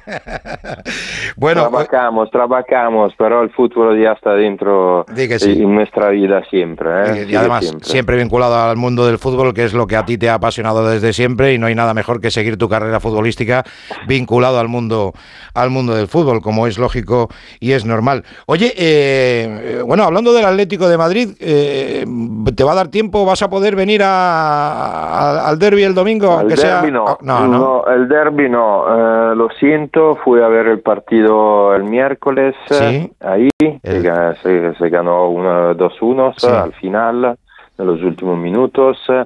Eh, lo siento que no puedo ir a ver el partido Ajá. del derby, he visto quello el año pasado en el, eh, eh, en el Santiago Bernabéu, Sí. Pero No te da tiempo. sigo siempre, ¿no? Sigo siempre, ma non puedo. non puedo. Bueno, eh. ¿Cómo ves el partido? Eh, este, este Atlético de Madrid en Liga, es verdad que son 10 puntos de, de diferencia, pero el Atlético está haciendo una muy buena temporada en semifinales de la Copa del Rey, o- o, eh, clasificado para los octavos de final en la Liga de Campeones. mm, Del Real Madrid lo sabes todo perfectamente. ¿Cómo ves el partido este de, de Liga? Eh, yo creo que es un partido co- como los derbis abierto. Eh, es verdad que son 10 puntos eh, de diferencia, pero el, eh, el Athletic eh, también eh, tiene jugadores que pueden marcar en cualquier eh, situación. Hemos visto en los últimos derbis eh, de este año, ¿no? Eh, en un lado o del otro. Pasa un partido siempre espectacular, como bueno. siempre. Eh, el, el Real Madrid, eh, es verdad, es, es el Real Madrid es el equipo uno de los más fuertes de Europa, pero tiene su filosofía la Leti que puede hacer daño. Mm, coincido que no sé si has le- leído hoy, si te ha dado tiempo a leer o a escuchar las declaraciones de- del técnico del Barcelona, que fue ex compañero tuyo en el en el Barça, eh, Xavi Hernández, que ha dicho que, 2005. que la liga está adulterada. ¿A ti eso cómo te suena? no, como siempre salgan estas cosas eh, en el fútbol, eh, cada vez eh, cuando está uno lejos un poquito se puede, puede salir, pero eh, como he dicho, el respeto de todo lo, lo pensamiento de todos, el mundo, pero creo que al final eh, eh, cuando llegamos, cuando se llega siempre a esta a esto, este momento de la liga, no, o, o del, o- o- o del, del campeonato italiano, siempre eh, la clasificación es la verdad de quello che has hecho de- nel- nella temporada, ¿no? Hasta ahora. Eh, Se, sí, se puede decir, se puede decir más alto, pero no más claro, eh, Demetrio. Oye, eh, aquella temporada que jugaste en el Atlético de Madrid, se cumplieron ayer 10 años desde que nos dejó Luis Sí, Aragonés, que, Luis. que- que fue entrenador tuyo. Fue mi entrenador, eh, no me puedo olvidar el gol eh, que eh, creo toda la afición porque Sí, siempre sí. me lo van a... es inolvidables, para mí son emociones de, de, de, de, de- de la, de mi carrera increíble, pero en esta época ver la- las imágenes de Luis en el banquillo de Jesús, eh, Jesús eh, Gil Sí, de Jesús la grada, Sí, sí, eh, sí, sale siempre, es impresionante. sí. Qué tiempos, Eh, Demetrio, Luis, ¿eh? eh, eh, sí, Luis eh, fue para mí un, eh, eh, un hermano mayor que también eh, pues, eh, nos peleamos eh, para las faltas eh, nel, eh, nel entrenamiento. Qué bueno. Apostábamos siempre para jugar así. Eh, nada, fue un honor para mí trabajar con él. Claro que sí, claro que sí. El zapatones, como cariñosamente le llamaban. Eh, ¿tenía, tan, ¿Tenía tan mal genio? No, no, un poquito solo, ¿no? ¿De qué? De que digo que, que si tenía muy mal genio eh, o no, eh, o un, No, un no, poquito no, solo, ¿no? bien, bien. No, un poquito, pero no, no, no, no, no, no. Me han dicho, me han dicho que no le gustaba perder a nada, o sea que el día que, que, jugó- que lanzaba ahí las faltas, me imagino la bronca que te echaría, ¿no? Sí, pero perdía muchas veces. ¡Ah! ¿eh? Qué bueno. Perdía muchas veces. Qué bueno. Oye, yo, yo me imagino que para, para, para Demetrio, eh, o sea, que le haya entrenado a Luis Aragonés, que lo ganaras todo con, con Saki, eh, que tuvieras a Capello. Con Capello también, y, ¿eh? Sí. y- y luego con la última etapa eh, en el Milan con, con Ancelotti, que en el Real Madrid eh, es Dios y, en, el, y en el. Milan también es Dios, es verdad. Sí, sí. Es un entrenador moderno, que eh, está, yo creo, ma- manejando mu- muy, bien la plantilla. Eh, conoces el fútbol, el, eh, todas las alineaciones, eh, tiene experiencia, tiene una calidad increíble que es eh, habla- hablar con, eh, con los jugadores, como dice él, antes hablo con eh, los hombres y después hablo con los jugadores, ¿no? Eh, esto no todos los entrenadores eh, lo hacen hacer muy bien como él. Eh, y yo creo que cuando estás en un equipo, un equipazo, en un club muy importante como el Real Madrid, esta, eh, esta trayectoria de Carlo eh, o, o su calidad necesita muy bien para estar en el Madrid. Es, es- es una gran persona, es un gran entrenador y tú tuviste precisamente en algún momento que lidiar con él cuando, cuando en la etapa de- del Milan aparece eh, Andrea Pirlo y tiene que decidir un poco Ancelotti, ¿no? Ahí en el centro del campo. Non è así, però non pasa nada. No, no, por- non è así. Cuéntamelo, Es cuéntamelo, del porque- eh, porque es lo que he leído, ¿eh? No, no, Carlo, co- conoces cómo, cómo salir del tema, pero Sí. ya está. Claro. Yo soy muy feliz de quello que yo creo que Pirlo eh, es un jugador o fue un jugador, eh, uno de los más, eh, eh, yo creo, de los crack, de los cinco crack de la historia del fútbol italiano. Ajá. Para mí Andrea es un amigo Ah, y bien. también eh, lo reconocía siempre su calidad que son diferentes de las mías, eh, que es un jugador genial, eh, genial, impresionante. Eh, creo que se merecía todo lo que ganó. Eh, y también Carlo que, que- que ha tenido la suerte de tener a Andrea Pirlo y también eh, de poder eh, empezar su, su carrera de, Mm. de jugador eh, impresionante de- del fútbol mundial. Oye, Demetrio tiene una suerte, Ancelotti tremenda, de tener a Tony Cross, ¿no? Ahí en el centro del campo. ¿Qué te parece el alemán? Parece incombustible, Es ¿eh? increíble, es increíble cómo, cómo juega. Sí, es, Eh, cómo juega muy, muy, muy bien, es eh, un gran jugador. Eh, Sabes que yo digo siempre que eh, ganar no está fácil. Sí. Pero ganar muchas veces eh, es seguido, estar en un equipo muchos años eh, debe que tener gran calidad, porque el Real Madrid puede, como, como el Milán, como el Barça, como sí. el Atleti, como muchos muchos eh, eh, equipos eh, de, de gran nivel, Ajá. como siempre, eh, pueden fichar cualquier jugador y cuando tú no juegas bien, puede ficharne uno mejor, ¿no? Ese Tony Cross está hace tiempo en el, en el Real porque se lo merece. Ujú. Es un gran jugador. Sí, señor, sí que lo, sí que lo es. Y no, y no puedo resistirme, Demetrio, aprovechando tu presencia aquí en los micrófonos de Radio Estadio en Onda Cero, por, por el Barcelona. ¿Qué te parece esta temporada tan rara, tan mala, tan aciaga que está atravesando después de ganar el año pasado el Campeonato Nacional de Liga? Sí, parece extraño, puede pasar porque eh, esto es el fútbol, es el bueno, es el malo del fútbol, que cada vez, cada temporada empiezas, eh, ze- ¿cómo se dice? 0 a 0, ¿no? Empiezas en el césped 0 a 0, el trabajo lo mismo, y, y también cuando tú eres eh, el campeón, eh, los otros equipos eh, van a, a poner más Claro. ganas de, de volver eh, a ser campeón. Eso es, es lo que pasa. Eh, y después, eh, eh, muchas veces eh, estar, eh, ¿cómo se dice? El, eh, ganar eh, un, eh, una, un- un- una liga es el- la sumatoria de muchas cosas, De no muchas solo de los jugadores, de los entrenadores, Ujú. ma también eh, del club, eh, también de los aficionados, Ujú. e yo digo también de la prensa, ¿no? Muchas veces, porque la prensa muchas veces o aprieta o, o Sí, sí. para o deja muchas cosas, pero eh, tú piénsalo cuando está apretando mucho en un equipo, en una ciudad donde se aprieta, eh, aprieta más, eh, es más Sí. fácil que en esta ciudad lo del equipo puede ganar.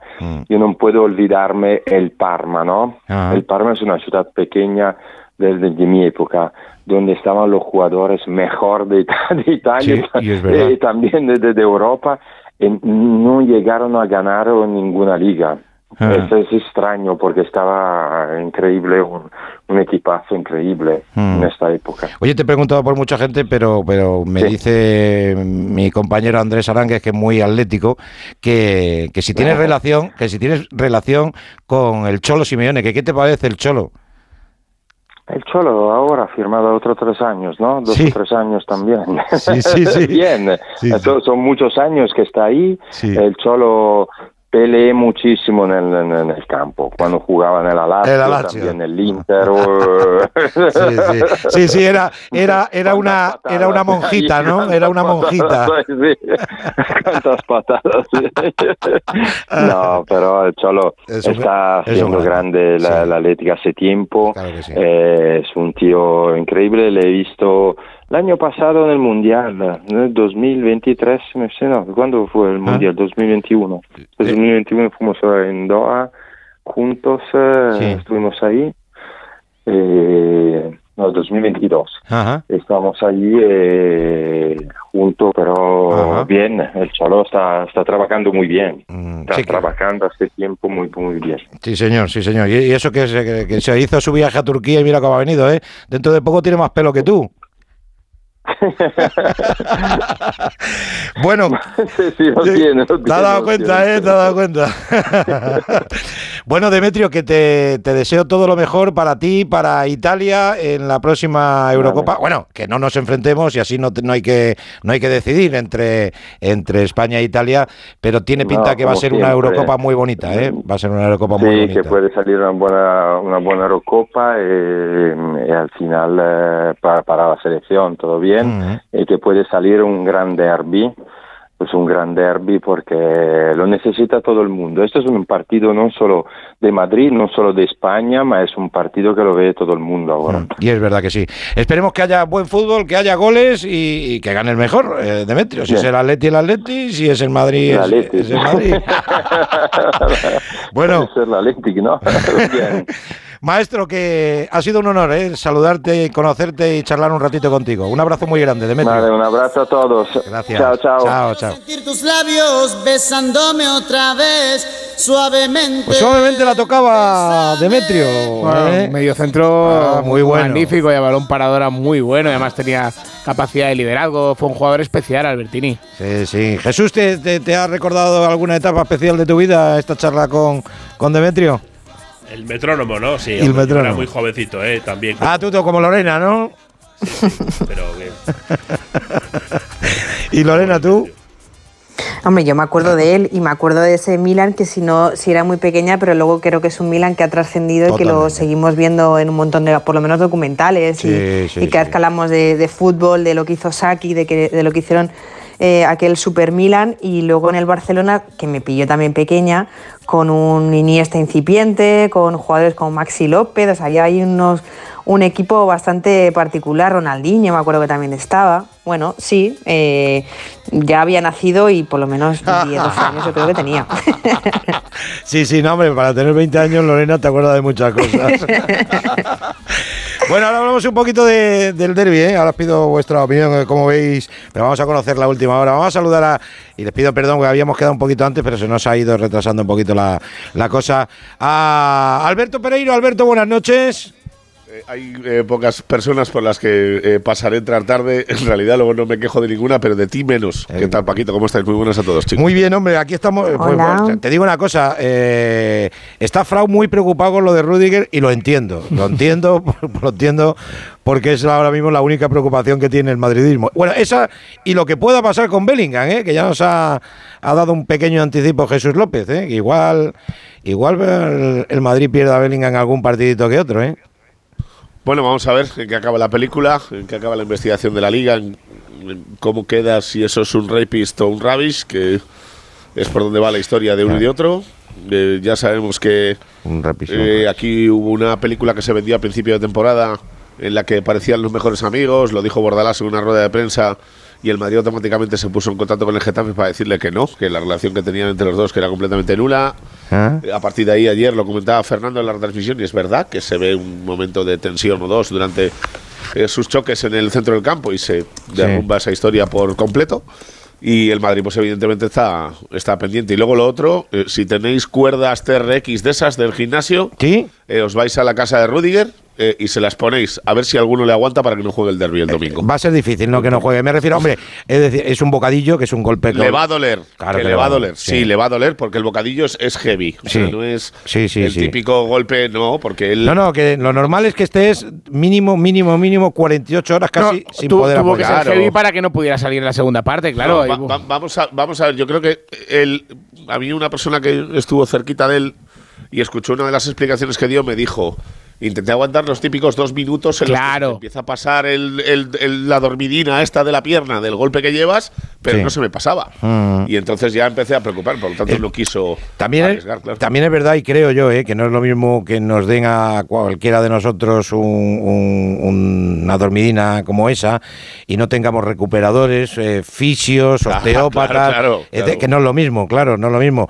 A mí esos golpes cuando yo entreno me los dan, porque como ya sabes que hago deporte de contacto, pues me, me tiro una semana cojo, pero claro, en el caso de Rudiger, aparte que tiene una pierna que son tres mías, justo las tres. Ya, Paco, pero es el Atleti lo que tienes enfrente, ¿eh? que te requiere tener la pierna como la tiene él habitualmente. No es eh, una que le pudiera dar para un partido en el Bernabéu donde te escondes, no juegas, Sí, sí, un día, que le Ahí sacas no- del Castillo. no te puedes esconder, ahí no te puedes esconder. No, ahí no, y él, él va a querer jugar y hasta ese punto no sé qué, Mm. eh, qué, qué perjudicial o beneficioso va a ser para el Madrid, porque eh, el otro día ya le vimos también bastante fastidiado en Las Palmas con, con calambres, es el futbolista detrás de Bruno Fernández que más ha jugado en el año 2023 y lo había vuelto a jugar todo menos el partido de Copa en 2024, vino para ser suplente en el Madrid, que no se olvida nadie, ¿eh? Y juega más que los Sí, porteros. no, y ya de ahí no lo va a mover prácticamente nadie. Y de ahí no lo vamos a ver. na- Bueno, nadie medianamente inteligente, porque para mí ahora mismo es el mejor No, central del mundo. Si no, que me digan otro. Oye, pero antes es dime- verdad que, que- Eh. que en principio debería jugar él, porque si no, ya te lo digo, la alternativa es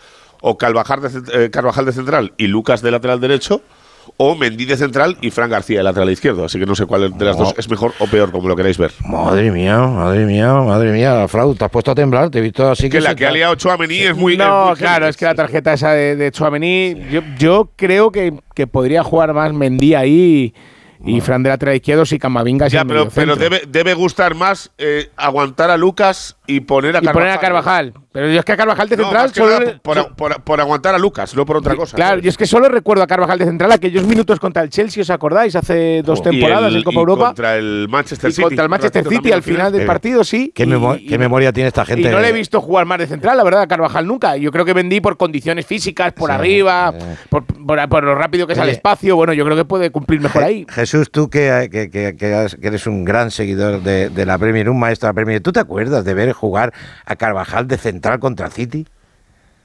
Yo me acuerdo de aquellos minutos, sí, sí, a Sí, Carvajal, pero también. sí, sí. A Jesús no se le olvidan, ya te lo digo yo. Pues no me acuerdo yo, fíjate. Aquellos partidos, sí, sí. Y, y- y yo creo que. Le, va- le va dijo Burgos varias ¿eh? veces en la antena, Jesús, estás ahí, estás ahí, Jesús. Sí, sí, le contestaba. le contestaba. Bueno, yo me imagino, me imagino que esta, sí- eh, esta de confirmarse va a ser una gran noticia para el Atlético de Madrid en una semana complicada y la que le espera la que viene, con el partido de Copa, con dos días menos de recuperación que el Athletic. Bueno, hoy hay alguna noticia buena entonces, ¿no, Hugo Condés? Buenas noches, hombre.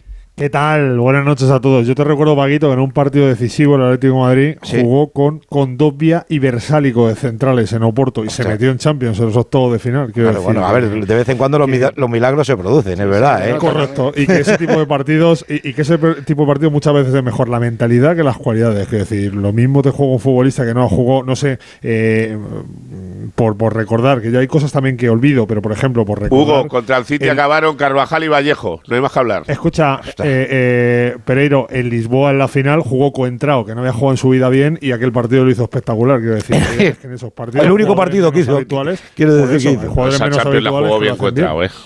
Sí, sí, sí, es verdad que lo- fue el único ¿Ves cómo partido que jugó bien. memoria? Es verdad, es verdad. Bueno, eh, un central Bueno, en noticia sí, en, el, en el Madrid y otro central en noticia en el Atleti, la presentación de, de Gabriel Paulista, que no sé, no sé así- si así- tendrá opciones o no de jugar de titular en el Bernabéu. Yo creo que no. ¿Tú A ver, que no, no? eh, eh, a mí me parece que es un futbolista que está para jugar ya. Quiero decir que, que si el Atlético de Madrid no tuviera, si tuviera el problema que está teniendo el Madrid y necesitara un central, puede jugar perfectamente.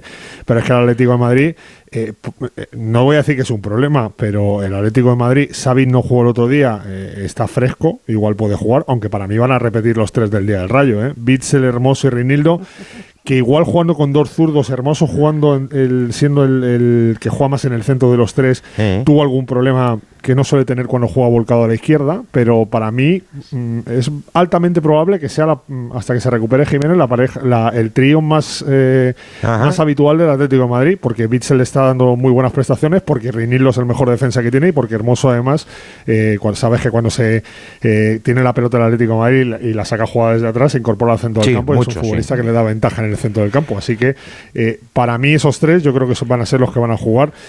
No puedo decirte porque hoy no ha probado nada, porque hoy es- está el equipo librando, está el equipo descansando con, con las cargas que tienen eh, de preparación física con la cantidad de partidos que tenían. Y como dices Paquito, hoy la noticia ha sido la presentación de Paulista, un futbolista que llega del Valencia, que ha dicho que quieren poner calentita la liga, que eso significa en el Bernabéu un futbolista que en el Bernabéu ya sabes que no, no le tiene mucho cariño ni mucho menos después de la que lió hace un par de años con, con aquella entrada a Vinicius y que, hombre, te, y te insisto, si Simeone quisiera podría jugar, pero yo no le veo titular el domingo ni mucho menos. Paulista es un muy perfil Simeone, ¿eh? las cosas como son. Sí, aparte de la Leti, ¿verdad? La radiografía que estaba haciendo Hugo de la línea defensiva, los problemas que le están dando los centrales, la vuelta de Reinildo sí que es agua bendita, Paco. A mí me lo Porque parece, es un jugador sí. que Y, físico. y este Reinildo, Frau, porque, porque me- había dudas de que este Reinildo pudiera volver. Sí, yo, pero yo como le vi el otro día, está muy de los mejores de los mejores defensores de Europa, ¿eh? Está muy bien físicamente, libera mucho al jugador que tenga que jugar por delante, bien Lino, bien Riquelme, le da una libertad tremenda, va bien de cabeza en las dos áreas, ya lo vimos el otro día, y permite al Atleti defender mucho más adelante, porque es un jugador que es muy rápido al espacio, para defender también. A mí me parece una incorporación, ese sí que es un gran fichaje en el mercado de invierno sin serlo, me refiero. Es un, vamos, para el Atleti es una maravilla que haya vuelto Reinildo. Oye, Jesús, desde, desde ahí, desde Inglaterra, ¿cómo, cómo ves el, eh, el derby? ¿Ves favorito como, como rezan las, las cotizaciones eh, a- al Madrid, que es muy favorito para este partido? ¿Es tan favorito? Sí, yo creo que cuando hay tantos partidos seguidos, ¿no? Entre dos eh, conjuntos siempre eh, influye. Y, y después de lo que pasó en el, en el día de, de la Copa del Rey, yo sí veo al Madrid favorito. Yo creo que tienen esa, esa espinita clavada y siempre es un, un poquito más, ¿no? Un poquito más de, de motivación para tratar de ganar el partido. Yo creo que es- estos partidos siempre están un poco interrelacionados, aunque los entrenadores no quieran y digan que no, siempre acaba viniendo de uno a otro. La verdad, Lorena, que la- las dos derrotas de- es- en este curso del Madrid han Las sido con- con el Atleti, sí, pero las dos han sido en el Metropolitano. Aquí eh, el factor cancha está a favor del Madrid, que ya como han contado esta semana Burgos y Pereiro, van a cerrar el estadio para que resuene mucho más eh, el público en el, en el Bernabéu, que eso también ayuda, ¿no?, de cara a alentar a los jugadores.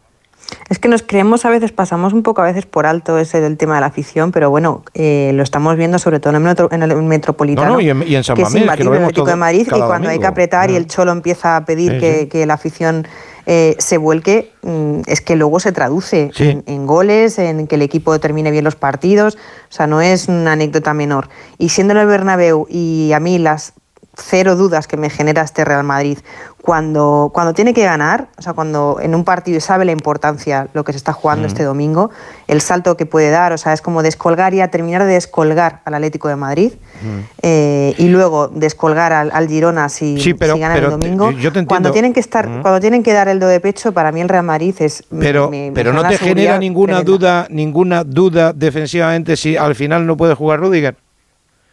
O sea, que tenga No, que jugar de central que con Mendy o, Rudiger- Car- o Carvajal.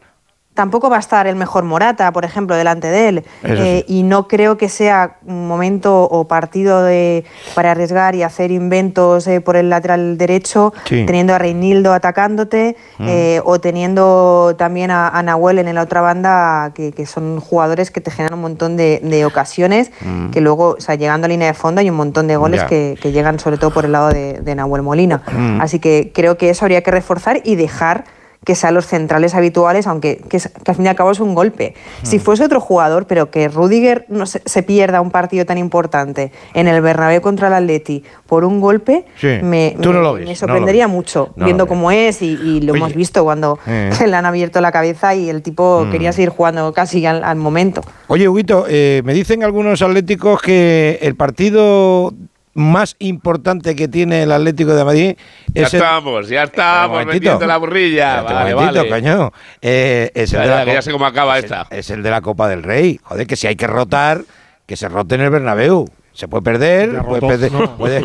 puedes perder dignamente, Hugo. Escúchame, yo, yo te dije el otro día, después del partido, además le sorprendió mucho a Rocío que eh, había muerto el partido partido, porque el otro día eh, sí, que rotó Simeone, rotó 8 o 9 futbolistas, Sí, que yo sí. repito, en 12 años no le había visto cambiar tanto. Sí. Es decir, Simeone no. El Atlético de Madrid quiere pelear la liga. Sí. Igual luego palma en el Bernabéu, te quedas a 13 y ya no puedes viene el pelo. liga, Sí, sí. El Atlético de Madrid ¿Eh? quiere pelear la liga. Lo normal, igual tú, yo que soy un cagao, em, pues digo, mira, pues sí, pues quiero, quiero meterme en la final de Copa, pues saco a los juveniles en el Bernabéu, me da igual Hombre, palmar, tampoco es eso, tampoco es eso. los cuatro primeros Tampoco es eso. Y, y reservo a todos. Pero es que lo que hizo Simeone el otro día fue cambiar. Oye, Hugo, llámame antes y llamo y que juegue Rudiger. Porque tampoco vamos a hacer tonterías, ¿sabes lo que te quiero decir? ¿El qué? ¿El qué? No, digo que si vamos a poner juveniles y tal, llámame, llamo yo a Carleto No. que no ponga Rudiger. Que no- lo que digo no fuerte. explicar todos. que, me- que me refiero a que la rotación ya la hizo el otro día.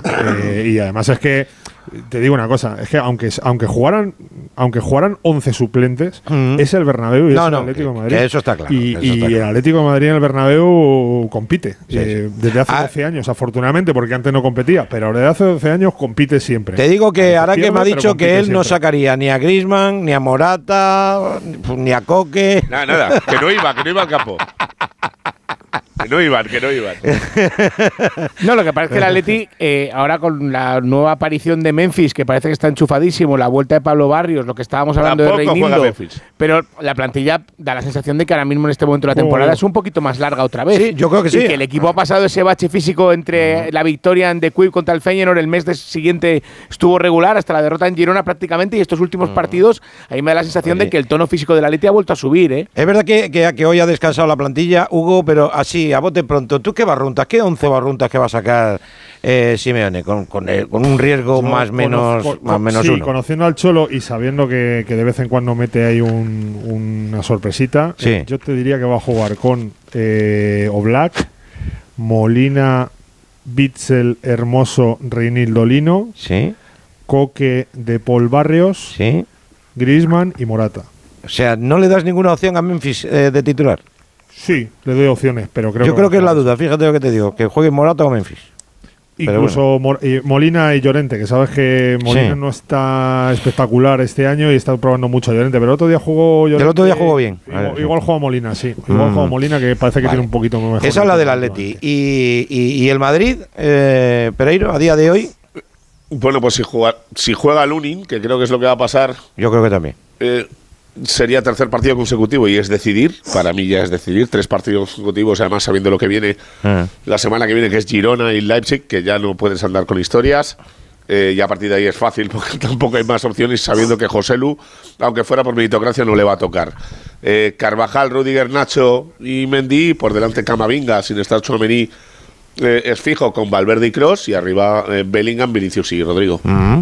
Bueno, pues la verdad que pinta muy bien. Y tiene, tiene buena pinta el partido. Partido chulo. Sí, sí, claro. Bueno, pues mañana dais la última hora, ¿eh? si os parece bien, y, y que disfrutéis de lo que resta de, de la noche del Muy bien. Sé Pues que un vais a echar. escucharte, querido mío. eh, sé que habéis echado, que, que- que estáis conmigo, que ese recuerdo Estoy, vi- estoy viendo, estoy viendo Forrest Gump, así que Claro, es, mi plan de aquí a que termine la película. y luego ya la el, acaba. el destino es así, Paquito. Tenía que entrar yo una noche con, con lo que hemos pasado tú y yo en la pacoteca. Correcto. A de Apollo Creed, macho. el día que, correcto. se no- que nos deja Polo Creed, sí señor, me caches. hermano. Oye, que también. Apolo Creed y Forrest Gump no está mal, ¿eh? Mandalorian, ¿eh? En el Mandalorian hacía un buen Ah, es verdad, en Mandalorian también, es verdad. Yo te voy a decir una cosa, tenía un cuerpazo Apolo Creed que era espectacular. Tenía, o sea, Joder, pero, pero- madre pero- mía de mi sí, vida. sí. ¿Y el hijo? Y el hijo, eh, eh, bueno, el hijo, el hijo, de- eh, el, el hijo sí. el hijo. Pregunta a Lorena, ¿qué le parece el cuerpo del hijo? Bueno, que os dejo, Este que os dejo, que, os dejo que, que- que, a ver, que cuando eh, Apolo Creed eh, hizo Rocky 3, Lorena no había nacido, que no te has enterado todavía. Bueno, pero lo conoce. Un beso para todos y otro para mi Un abrazo, favorita. Chao, chao, chao. Pereiro, un abrazo, Guito, cuídate chao, mucho. chao. Chao, hasta luego. Bueno, en los últimos minutos quiero que, que Lorena nos cuente alguna cosita. Has dejado antes, eh, bueno, Lorena se ha dado una tournée por Sudamérica brutal, sobre todo por, por Argentina, y tiene algunas cositas que contar. Por ejemplo, que nos dejabas antes, eh, que ya sabemos lo que le pasa a, a la Betsy, ¿no? Al, al ex internacional argentino. Bueno, sí, sabéis que antes de Nochevieja tuvo una crisis y acabó siendo ingresado. Eh, todavía no está claro qué pasó con la familia, pero bueno, seguro que un brote eh, psiquiátrico que no la ha estado acompañando y que, y que, bueno, que ha tenido que tomar medidas. Se habla de adicciones, no está confirmado. Creo que es un tema bastante delicado, pero que tiene un problema psiquiátrico y que está atravesando una etapa muy difícil en su vida, eso es real. Eh, viene de, de ser estafado por, íntimo- por un íntimo amigo suyo más de 30 millones de euros. ¿cuánto? un 30 entorno que millones. Tampoco les, sí, no tenía un entorno que le estuviese favoreciendo mucho. Después de la vuelta de China, eh, bueno, pues ha dado bastantes tumbos. El día, por ejemplo, el otro día recordaba, Mm. cuando salió todo esto, que sigue ingresado, porque luego tuvo una segunda crisis y está ingresado en Buenos Aires en una clínica psiquiátrica. Supuestamente tiene el diagnóstico, según su agente, es hipomanía, que es un trastorno depresivo maníaco en el que corre corre en riesgo su propia vida porque él mismo se puede autodañar, que es lo que sucedió en la última crisis y que por eso fue ingresado. Eh, y no sé, no sé qué te iba a decir que había pasado con, bueno, eso, lo de la estafa que había Sí, vivido sí. de los 30 millones. Ah, eso, que lo que recordaba, un tuit eh, apareció un día en directo con, con el Kun Agüero y se jartaban hablando en risa que, bueno, que él contaba que durante la pandemia se bebía cinco botellas de vino al día, que luego para rebajar un poquito se tomaba dos de tequila al día. Bueno, todo eso al final han sido una serie de excesos Claro, que, que, bueno, que le están pasando una factura eh, bastante preocupante para, para una persona que es realmente muy joven, que es que apenas tiene 38 años y que podría estar disfrutando ahora mismo de la vida Hmm. eh, ya retirado. Pues y, es una y no pena, lo la verdad. haciendo. Es una pena, pero cuando. Y bueno, ahora por cierto está jugándose, eh, está en el descanso, el, está jugándose el preolímpico eh, sub-23, que es muy bonito verlo. Ahora mismo está jugando Argentina y Uruguay, Uruguay que la entrena Brasil, Mm. o sea, Uruguay que la entrena Bielsa y Argentina que la entrena Macherano. Va ganando Argentina 3 a 1. Y es eh, muy bonito de ver, sobre todo por ver a grandes promesas del fútbol argentino, que sabéis que es un semillero siempre, Sí, sobre todo un equipo como Argentinos Juniors. Hay que fijarse en nombres más allá de lo de Echeverry, que es eh, la gran perla del fútbol argentino. que se va al City, Pues, eh, hay hay que un- recordarlo. Claro, hay un Luciano Gondó, que es un delantero de Argentinos Juniors, un Valentín Barco que, que juega, es un lateral izquierdo de Boca Juniors. Bueno, hay jugadores que hay que seguir, el propio Federico Redondo, el hijo de Fernando. Redondo, que juega en Argentinos Juniors, que es el capitán de Argentina Sub-23. Bueno, hay un montón de futbolistas a los que seguir Y, mm, y luego en el, acaba de empezar, acaba de, de terminar las vacaciones el fútbol argentino y ahora están ya con la tercera fecha, si no me equivoco. Esta de Michelis en el banquillo de River, que lo hizo campeón hace unos poquitos meses. Sí. Y ahora el más eh, cuestionado vuelve a ser Cavani, que ayer tuvo un partido horroroso, pobrecito mío, contra Sarmiento. Falló cuatro ocasiones clarísimas y bueno, está toda Argentina hablando de, de él. A ver, es que la edad es lo que tiene, Jesús, es que cumplir años, pues... Bueno, pero hasta hace, hasta hace un mes que Sí. juega en Boca, eh, es el ídolo de Boca. El otro día me di un paseo por la Boca Sí. y que por cierto fui, no había, habido, no, no había, no había visto todavía la, la nueva tienda de, de Maradona, ¿Eh? Que es un espectáculo. Sí. Pero lo siguiente era Maradona, bueno, Riquelme, porque la Boca Riquelme, que ahora es además el presidente de Boca Juniors, Mm. son los dos dioses. Pero luego la camiseta eh, que más eh, pude ver fue la de Cavani. Bueno. Bueno, bueno, bueno. Habrán mandado muchos... Son 36 ya, ¿eh? Son 36. Claro, por eso digo, ¿no? Alguno tiene que fallar algún gol alguna Claro, vez. hombre, ¿no? En el Valencia no tuvo, no tuvo su mejor su mejor experiencia, es verdad. No, No. llegó en el mejor Valencia. Eh, era un Valencia cogido con alfileres y con muchísimos Y es- problemas. y es mayor ya. Y bueno, pues ya tiene sus añitos, entonces bueno, hay que hay que dosificarse, Lorena, que uno empieza a, a- a contar años. Oye, en un minuto, ¿tienes algo que contarle a Jesús López de que te haya llegado de, de Bellingham o no? Aparte de lo del Troyes y el Frus. Sí, que, que en junio se lo traen. ¿Cómo? Que en junio se lo traen. Que en junio se lo traen. Sí. A Bellingham. Ah, Bellingham. Pensaba que, por- me, pensaba que, que me preguntabas por Mbappé. No, no, o sea, eh, tú... Pues ya la pregunta del millón. Vale, o Pero sea, bueno, lo de eh, Mbappé te digo que en junio se lo traen. que, el- que según en, mi información. en junio se lo trae el Madrid. Sí, sí, ya están preparados los 100 millones de ¿Qué me prima y se acabó la película. 100 millones de prima y se acabó la película. Bueno, ahí Sí. empieza... Pues ahí sí, puede- lo de tranquilo a Haaland, no- eh, que no está Guardiola, está Guardiola bien enfadado con la prensa de Madrid hoy. eh, sí, no, por lo de Haaland, ¿no? Ah, bueno, y no, Sí, sí. y no hemos comentado eh, la entrevista que ha dado Simeone. Sí. No, no, que no es muy interesante todo lo que habla del Real Madrid. Dice que por eso se refería hoy Xavi a eso, ¿no? De lo que no se ve. Mm, Y Simeone dice es que hay que pelear, o sea, ganar al Madrid es luchar contra un equipazo y con todo lo que hay detrás que, que, bueno, Bueno. que tampoco se ve No. que está ahí, ¿no? No tenemos mucho tiempo, pero tampoco, de, de verdad, ¿eh? sinceramente, tampoco está Simeone para hablar mucho este año. Sí, en mi opinión, ¿eh? que Aranque tiene otra muy diferente. Me, me está tirando un papelillo, pero, pero es lo que hay, es la, es la realidad.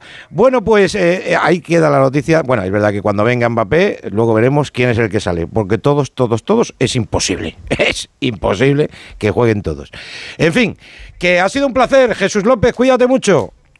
Igualmente me marcho en caballo como Arturo Vidal en Colo Colo. Sí, sí, es verdad. Lorena, un besito grande. Otro para ti. Chao, Gracias, chao, chao. Gracias. Adiós, Frau. Hasta luego, un abrazo a Y todos. desde aquí le mandamos un abrazo a Raúl Granado, que, que es lo que tiene. Si es que no. Claro, fue el otro día a Granado, al Metropolitano, y ahí está, que no se puede levantar de la taza. Seguimos. Radio Estadio Noche. Paco Reyes. Bueno, pues en los últimos minutos nos vamos a ir a la Hexagon Cup. ¿Qué, qué, qué es la Hexagon Cup? Pues es un torneo internacional de pádel. Y ahí está Fernando Burgos. Sí, señor. Don Fernando, muy buenas. ¿Qué tal Paco? Muy buenas noches. Mira, me he venido aquí al Madrid Arena porque se está jugando un torneazo, se llama Hexagon Cup. Y es un formato muy especial porque estamos a 24 días más o menos de que comience la temporada oficial, el nuevo circuito Premier Padel, y esta es una especie de pretemporada, ¿no? Esta es una especie de torneo de, de verano, aquí sería invierno, donde se reúnen pues los mejores eh, padelistas que tenemos ahora mismo en el, en el mundo, españoles y, y argentinos. Y estoy con el número 3 del mundo, se llama Martín, se apellida Tineno, es buenísimo, es el número 3. Martín, ¿qué tal? Muy buenas. Bueno, muchas gracias por el espacio, ¿todo bien? Todo bien, eh, disfrutando de la Hexagon Cup. ¿Qué es la Hexagon Cup? Donde tú no juegas con tu pareja, que es Franco Estupasu.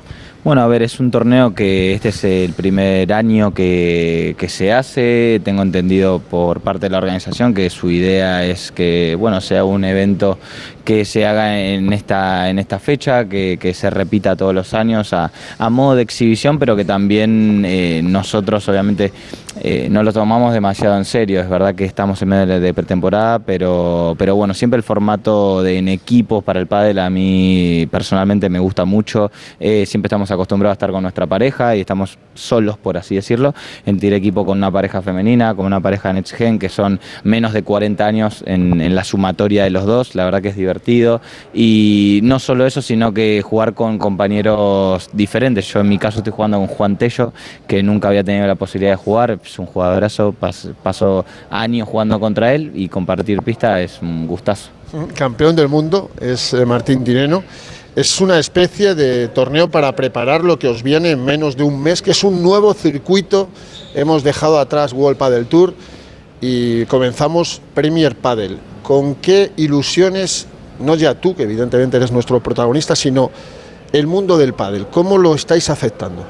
Bueno, a ver, yo creo que es una etapa nueva donde el pádel está creciendo hace dos o tres años de manera que creo que ni los propios jugadores somos conscientes de- del, de- del progreso o, de lo que puede seguir creciendo este deporte, que ojalá sea muchísimo más.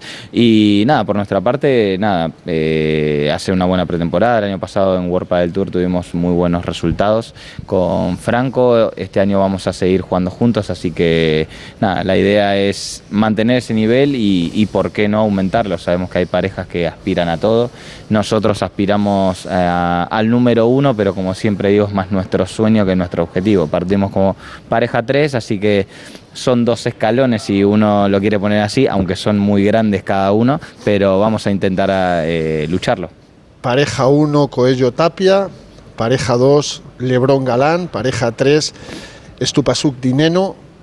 Eh, hay tan poca diferencia entre los tres que nadie descarta lo que pueda pasar a final de temporada. En un nuevo formato donde tenéis 24 torneos, solo 4 en España y solo uno en Argentina. A ver cómo os vais a acostumbrar a no jugar donde, donde habéis estado jugando toda la vida. Exactamente. Bueno, a ver, yo creo que eh, me gusta decir siempre tiempo al tiempo, ¿no? O sea, Premier este es su tercer año, digamos, pero es su primero de, de manera oficial y, exclusiva, por así decirlo.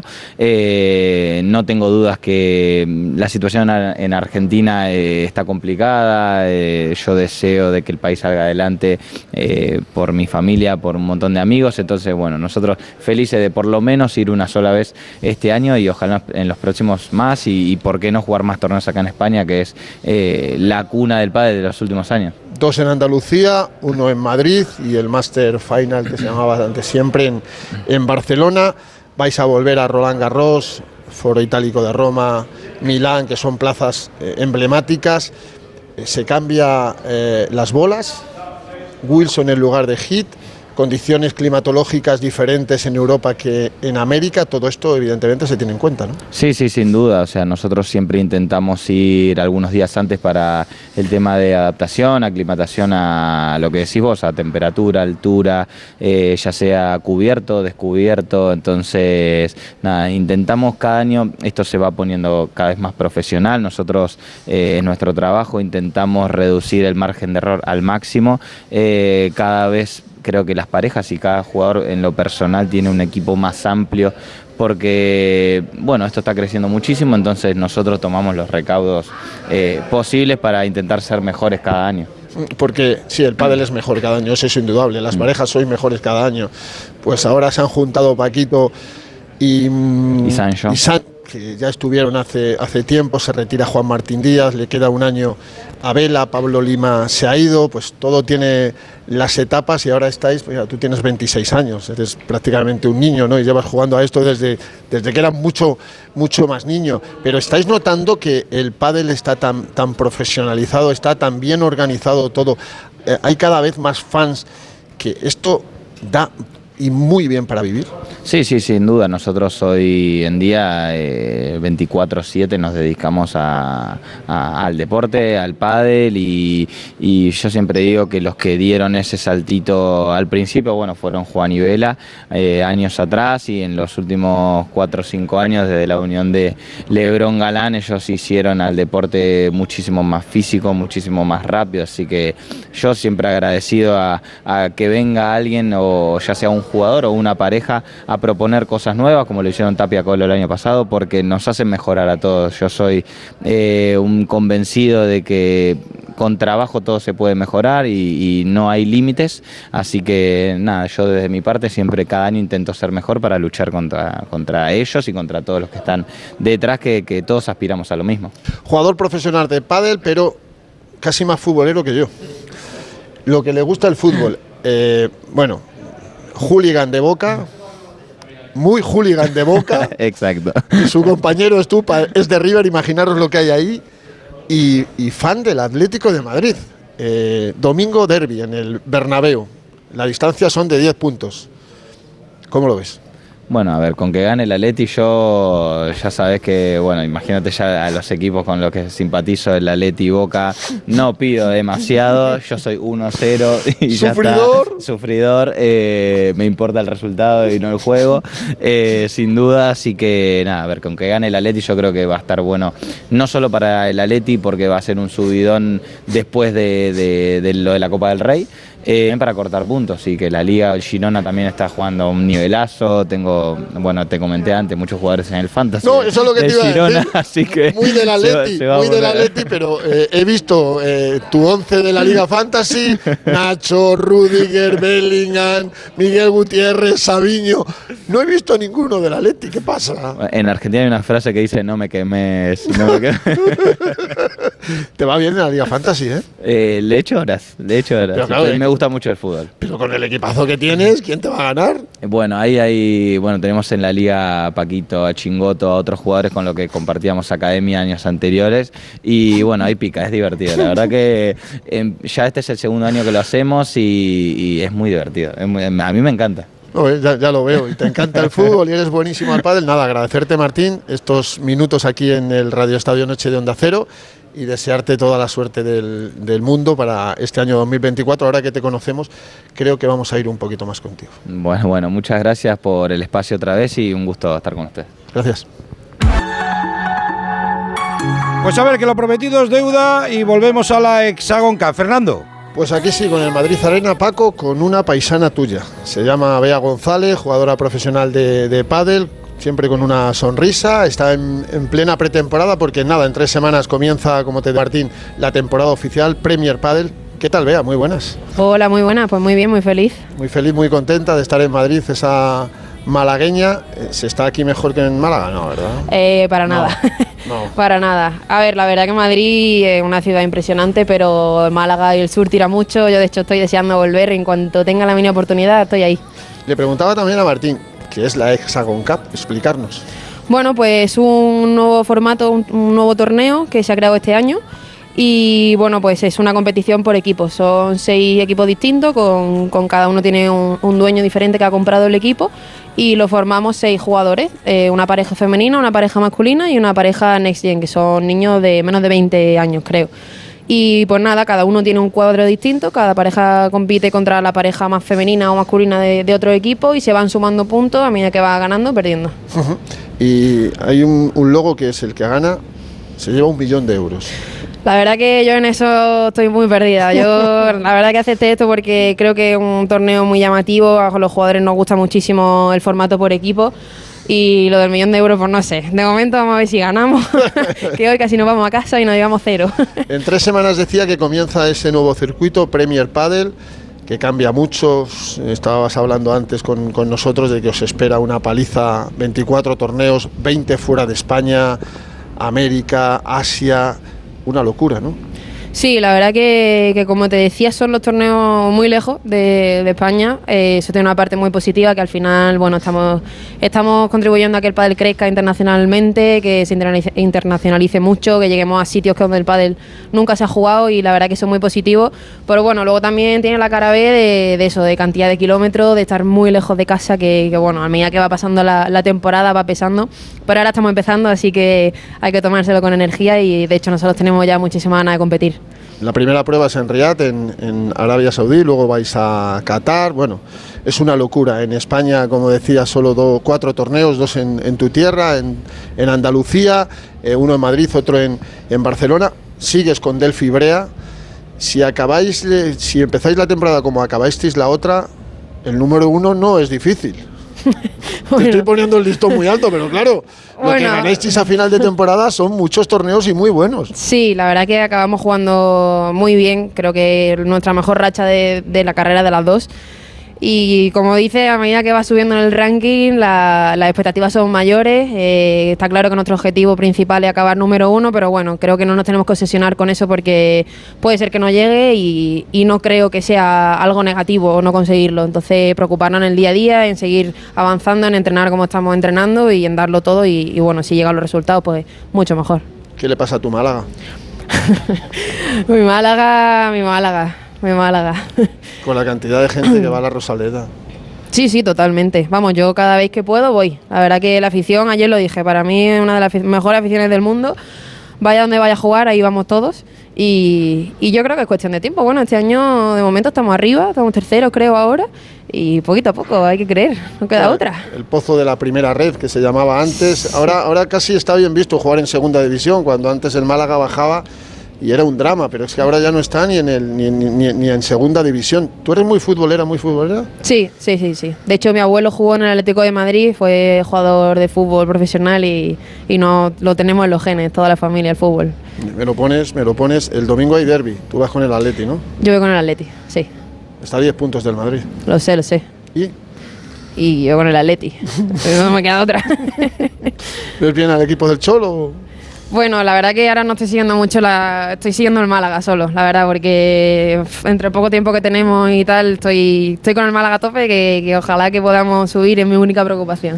Bueno, pues que termines bien esta pretemporada, que comiences muy bien y que subáis a, a lo máximo posible, tanto tú como, como Delphi. Muchas gracias, Bea. Muchas gracias a vosotros, nos vemos noches. pronto. Muchas gracias. Bueno, pues después de las dos entrevistas vamos con el momento estelar de la noche, que es eh, saludar, a- como Dios manda, a Fernando Burgos y, a, y al Pelacables, que llama Fernando, al gran Raúl Espínola. Fernando, buenas noches, hombre, otra vez. Ya le echabas de menos, ¿eh? Buenas Hombre, noches. Ya le echabas de menos. ya le echabas de menos. Oye, Esto que es una pacoteca encubierta, ¿no? De- no, no, no sé si Espínola querrá hacer alguna recomendación.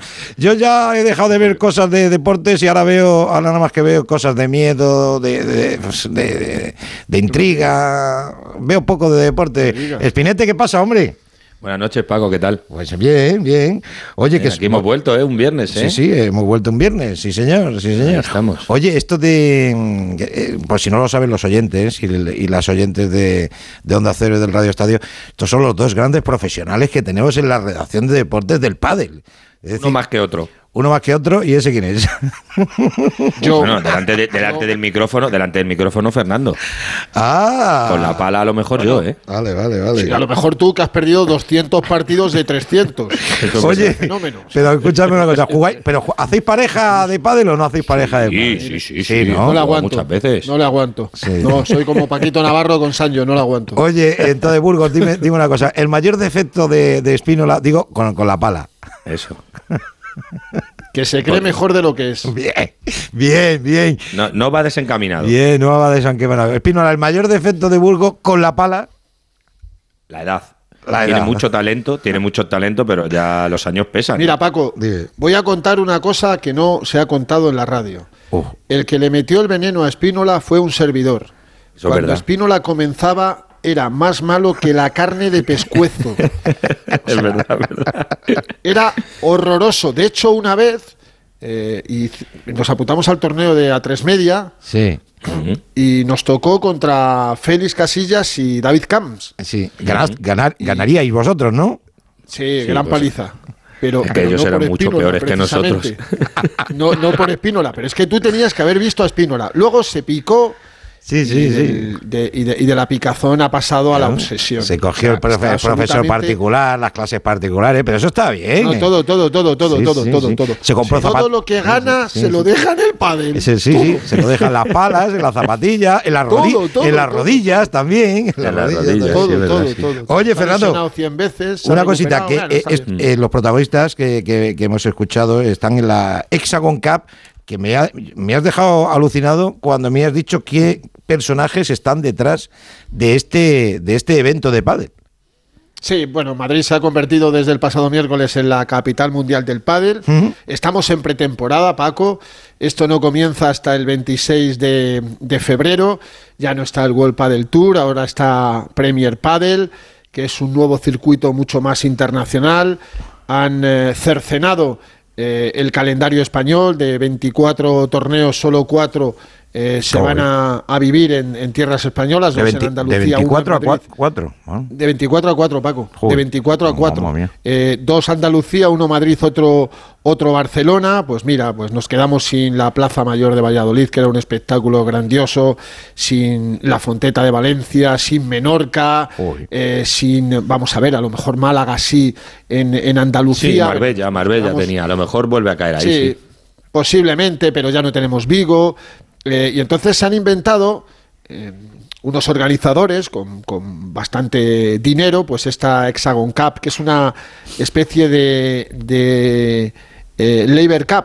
¿Te acuerdas? Es una competición de pádel por equipos que pretende, pues eso, convertirse en la Labor Cup. Son eh, seis equipos y sus mecenas o patrocinadores de los seis. Uno es Rafa Nadal. Ojo, eh, se llama Rafa Nadal Academy Team. Otro, el Eleven Eleven Team USA, es de Eva Longoria. Mm, ¿Verdad? Eh, eh, el, no, no, ese es el de, el de Eva No, Longoria. Bella, Bella, Puerto, Rico, ese va a Longoria. Sí, ese, ese es Eva Longoria. Ah. Luego tiene otro, el R. A ver, Paco, te lo voy a, te lo voy a deletrear. A ver. RL9 Team. ¿De quién es? RL9 Team. RL9, Robert. Lewandowski. Robert Lewandowski, claro, claro. claro. Sí.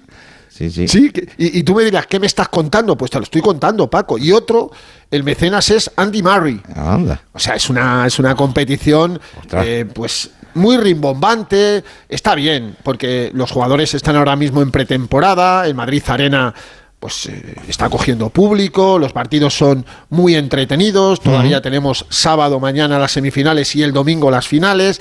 Eh, cada equipo tiene eh, tres parejas, una masculina, otra femenina y otra que se denomina la eh, Next Gen, que son eh, chavales y, y mujeres jóvenes que entre los dos no pueden tener más de 40 años. O sea, pues te vas a encontrar un chaval de 20 Sí. y otro de 19, una chica de 18 y otra de 21.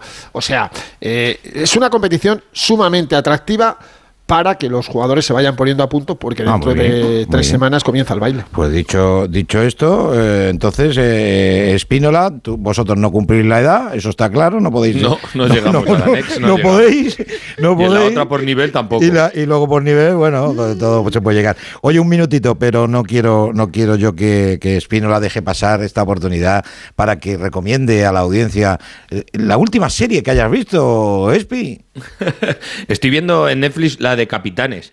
Capitanes. Esta que, Ah, la- que, eh, que Capitanes, sale Messi and Company. Ah, sí, sí, sí. Y una también, no recuerdo el nombre ahora mismo, de, de la selección estadounidense de fútbol también. También estoy- son las dos últimas deportivas que estoy viendo. Ah. Deportivas, ¿eh? deportivas. Masculina, seleccionación, seleccionadora, eh, selección estadounidense masculino o femenina. Femenina. Femenina. femenina. La femenina. Vale, Ah, vale, vale. ¿Y tú, un- estás vi- estás viendo algo así, aunque no sea de deporte? ¿El qué?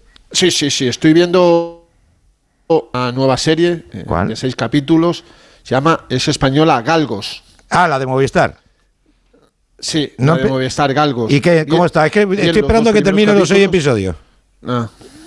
Nah. Eh, Paco, bien los dos primeros capítulos. Y se nos cae los luego, ¿no? dos siguientes, tercero y cuarto, Claro. Bacalá. Y vamos a ver el quinto y el sexto, pero Se pasa rápido. mucho. Eh, eh, claro, o sea, la serie pasa de Galgos a Caniche, ¿no?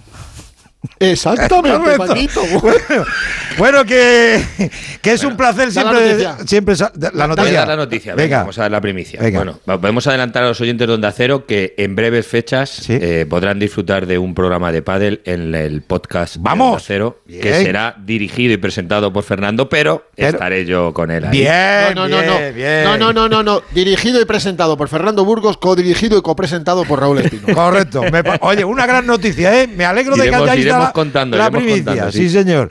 Un abrazo grande a los dos. Cuidaros mucho. Abrazo, Buenas noches, buenas Paco. Adiós. adiós. Desde Málaga para el mundo. No sé cómo. Pues pasando un buen rato con, con los amigos. Pero antes de terminar, Mario Gago todos los viernes hace su especial agenda de lo que hay que ver este fin de semana. Y hay cosas muy, muy atractivas. Mario Gago. Rubami la notte, voglio stare fuori come alberga, nel fuoco non si dorme, sarà che nei tuoi occhi vedo due smile. Buenas Paco, va a estar complicado sacar tiempo para seguir todos los partidazos de fútbol internacional que hay este fin de semana, así que aquí te traigo los cinco mejores. 1. Inter Juventus, Derby de Italia en Milán, en la capital de la Lombardía, con los bianconeri con la intención de arrebatar el liderato a los nerazzurri. Los de Simone Inzaghi tienen un partido menos, y eso sí, llegan en un inicio de año lanzado. 5 victorias, campeones de la Supercopa, 12 goles a favor y solo 2 en contra. Esperemos que no salga un duelo con demasiado control por ambas partes el domingo a las 20:45 en el Meazza. 2. Arsenal-Liverpool, tercero contra primero en la liga inglesa. Los Reds han tomado velocidad de crucero tras el anuncio de la marcha de Jürgen Klopp a final de temporada. Vienen de golear al Chelsea y cuentan con un chaval que se está saliendo, Conor Bradley. Los de Arteta vienen mejorando resultados tras un final de año no muy bueno y buscan su tercera victoria seguida en el Emirates el domingo a las 5 y media. 3. Olympique Lyon, Olympique Marsella. Duelo olímpico con los locales en problemas. Antepenúltimos y con Piesag tampoco han sido capaces de salir de abajo y con los de Gatuso que tampoco andan mucho mejor. Son séptimos a 6 puntos de la zona Champions. Se juega el domingo a las 20:45 en el Grupama Stadium. 4. Ajax PSV. De topper en Países Bajos con un PSV que sigue intratable. 18 victorias y un empate de hacer ser líder con 12 puntos de ventaja sobre el Feyenoord. Los de Ámsterdam se han recuperado de la crisis de inicio de temporada, pero aún son quintos y veremos si el sábado a las 20 horas en el Johan Cruyff Arena pueden competir a los grandes favoritos. 5. Irán, Japón. Cuartos de final de la Copa Asia con Cubo y compañía intentando, al menos, repetir la final de la última edición. En los iraníes Taremi es baja, pero aún así ya han demostrado que es una selección muy competitiva en el continente. Se disputa en Qatar el sábado a las 12 y media del mediodía en horario de España Peninsular.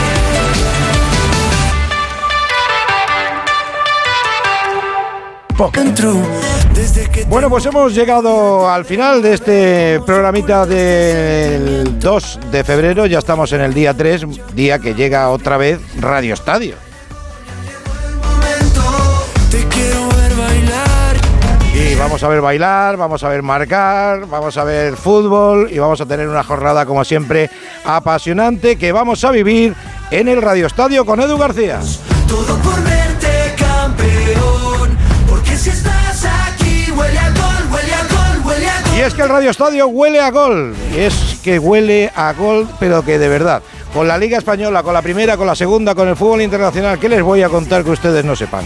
Pues ha sido un placer compartir estas dos horitas con ustedes y mañana tienen toda la información deportiva en la sintonía de Onda Cero Radio, como cada día, como cada tarde y como cada noche. ¡Feliz fin de semana! Radio Estadio Noche. Paco Reyes.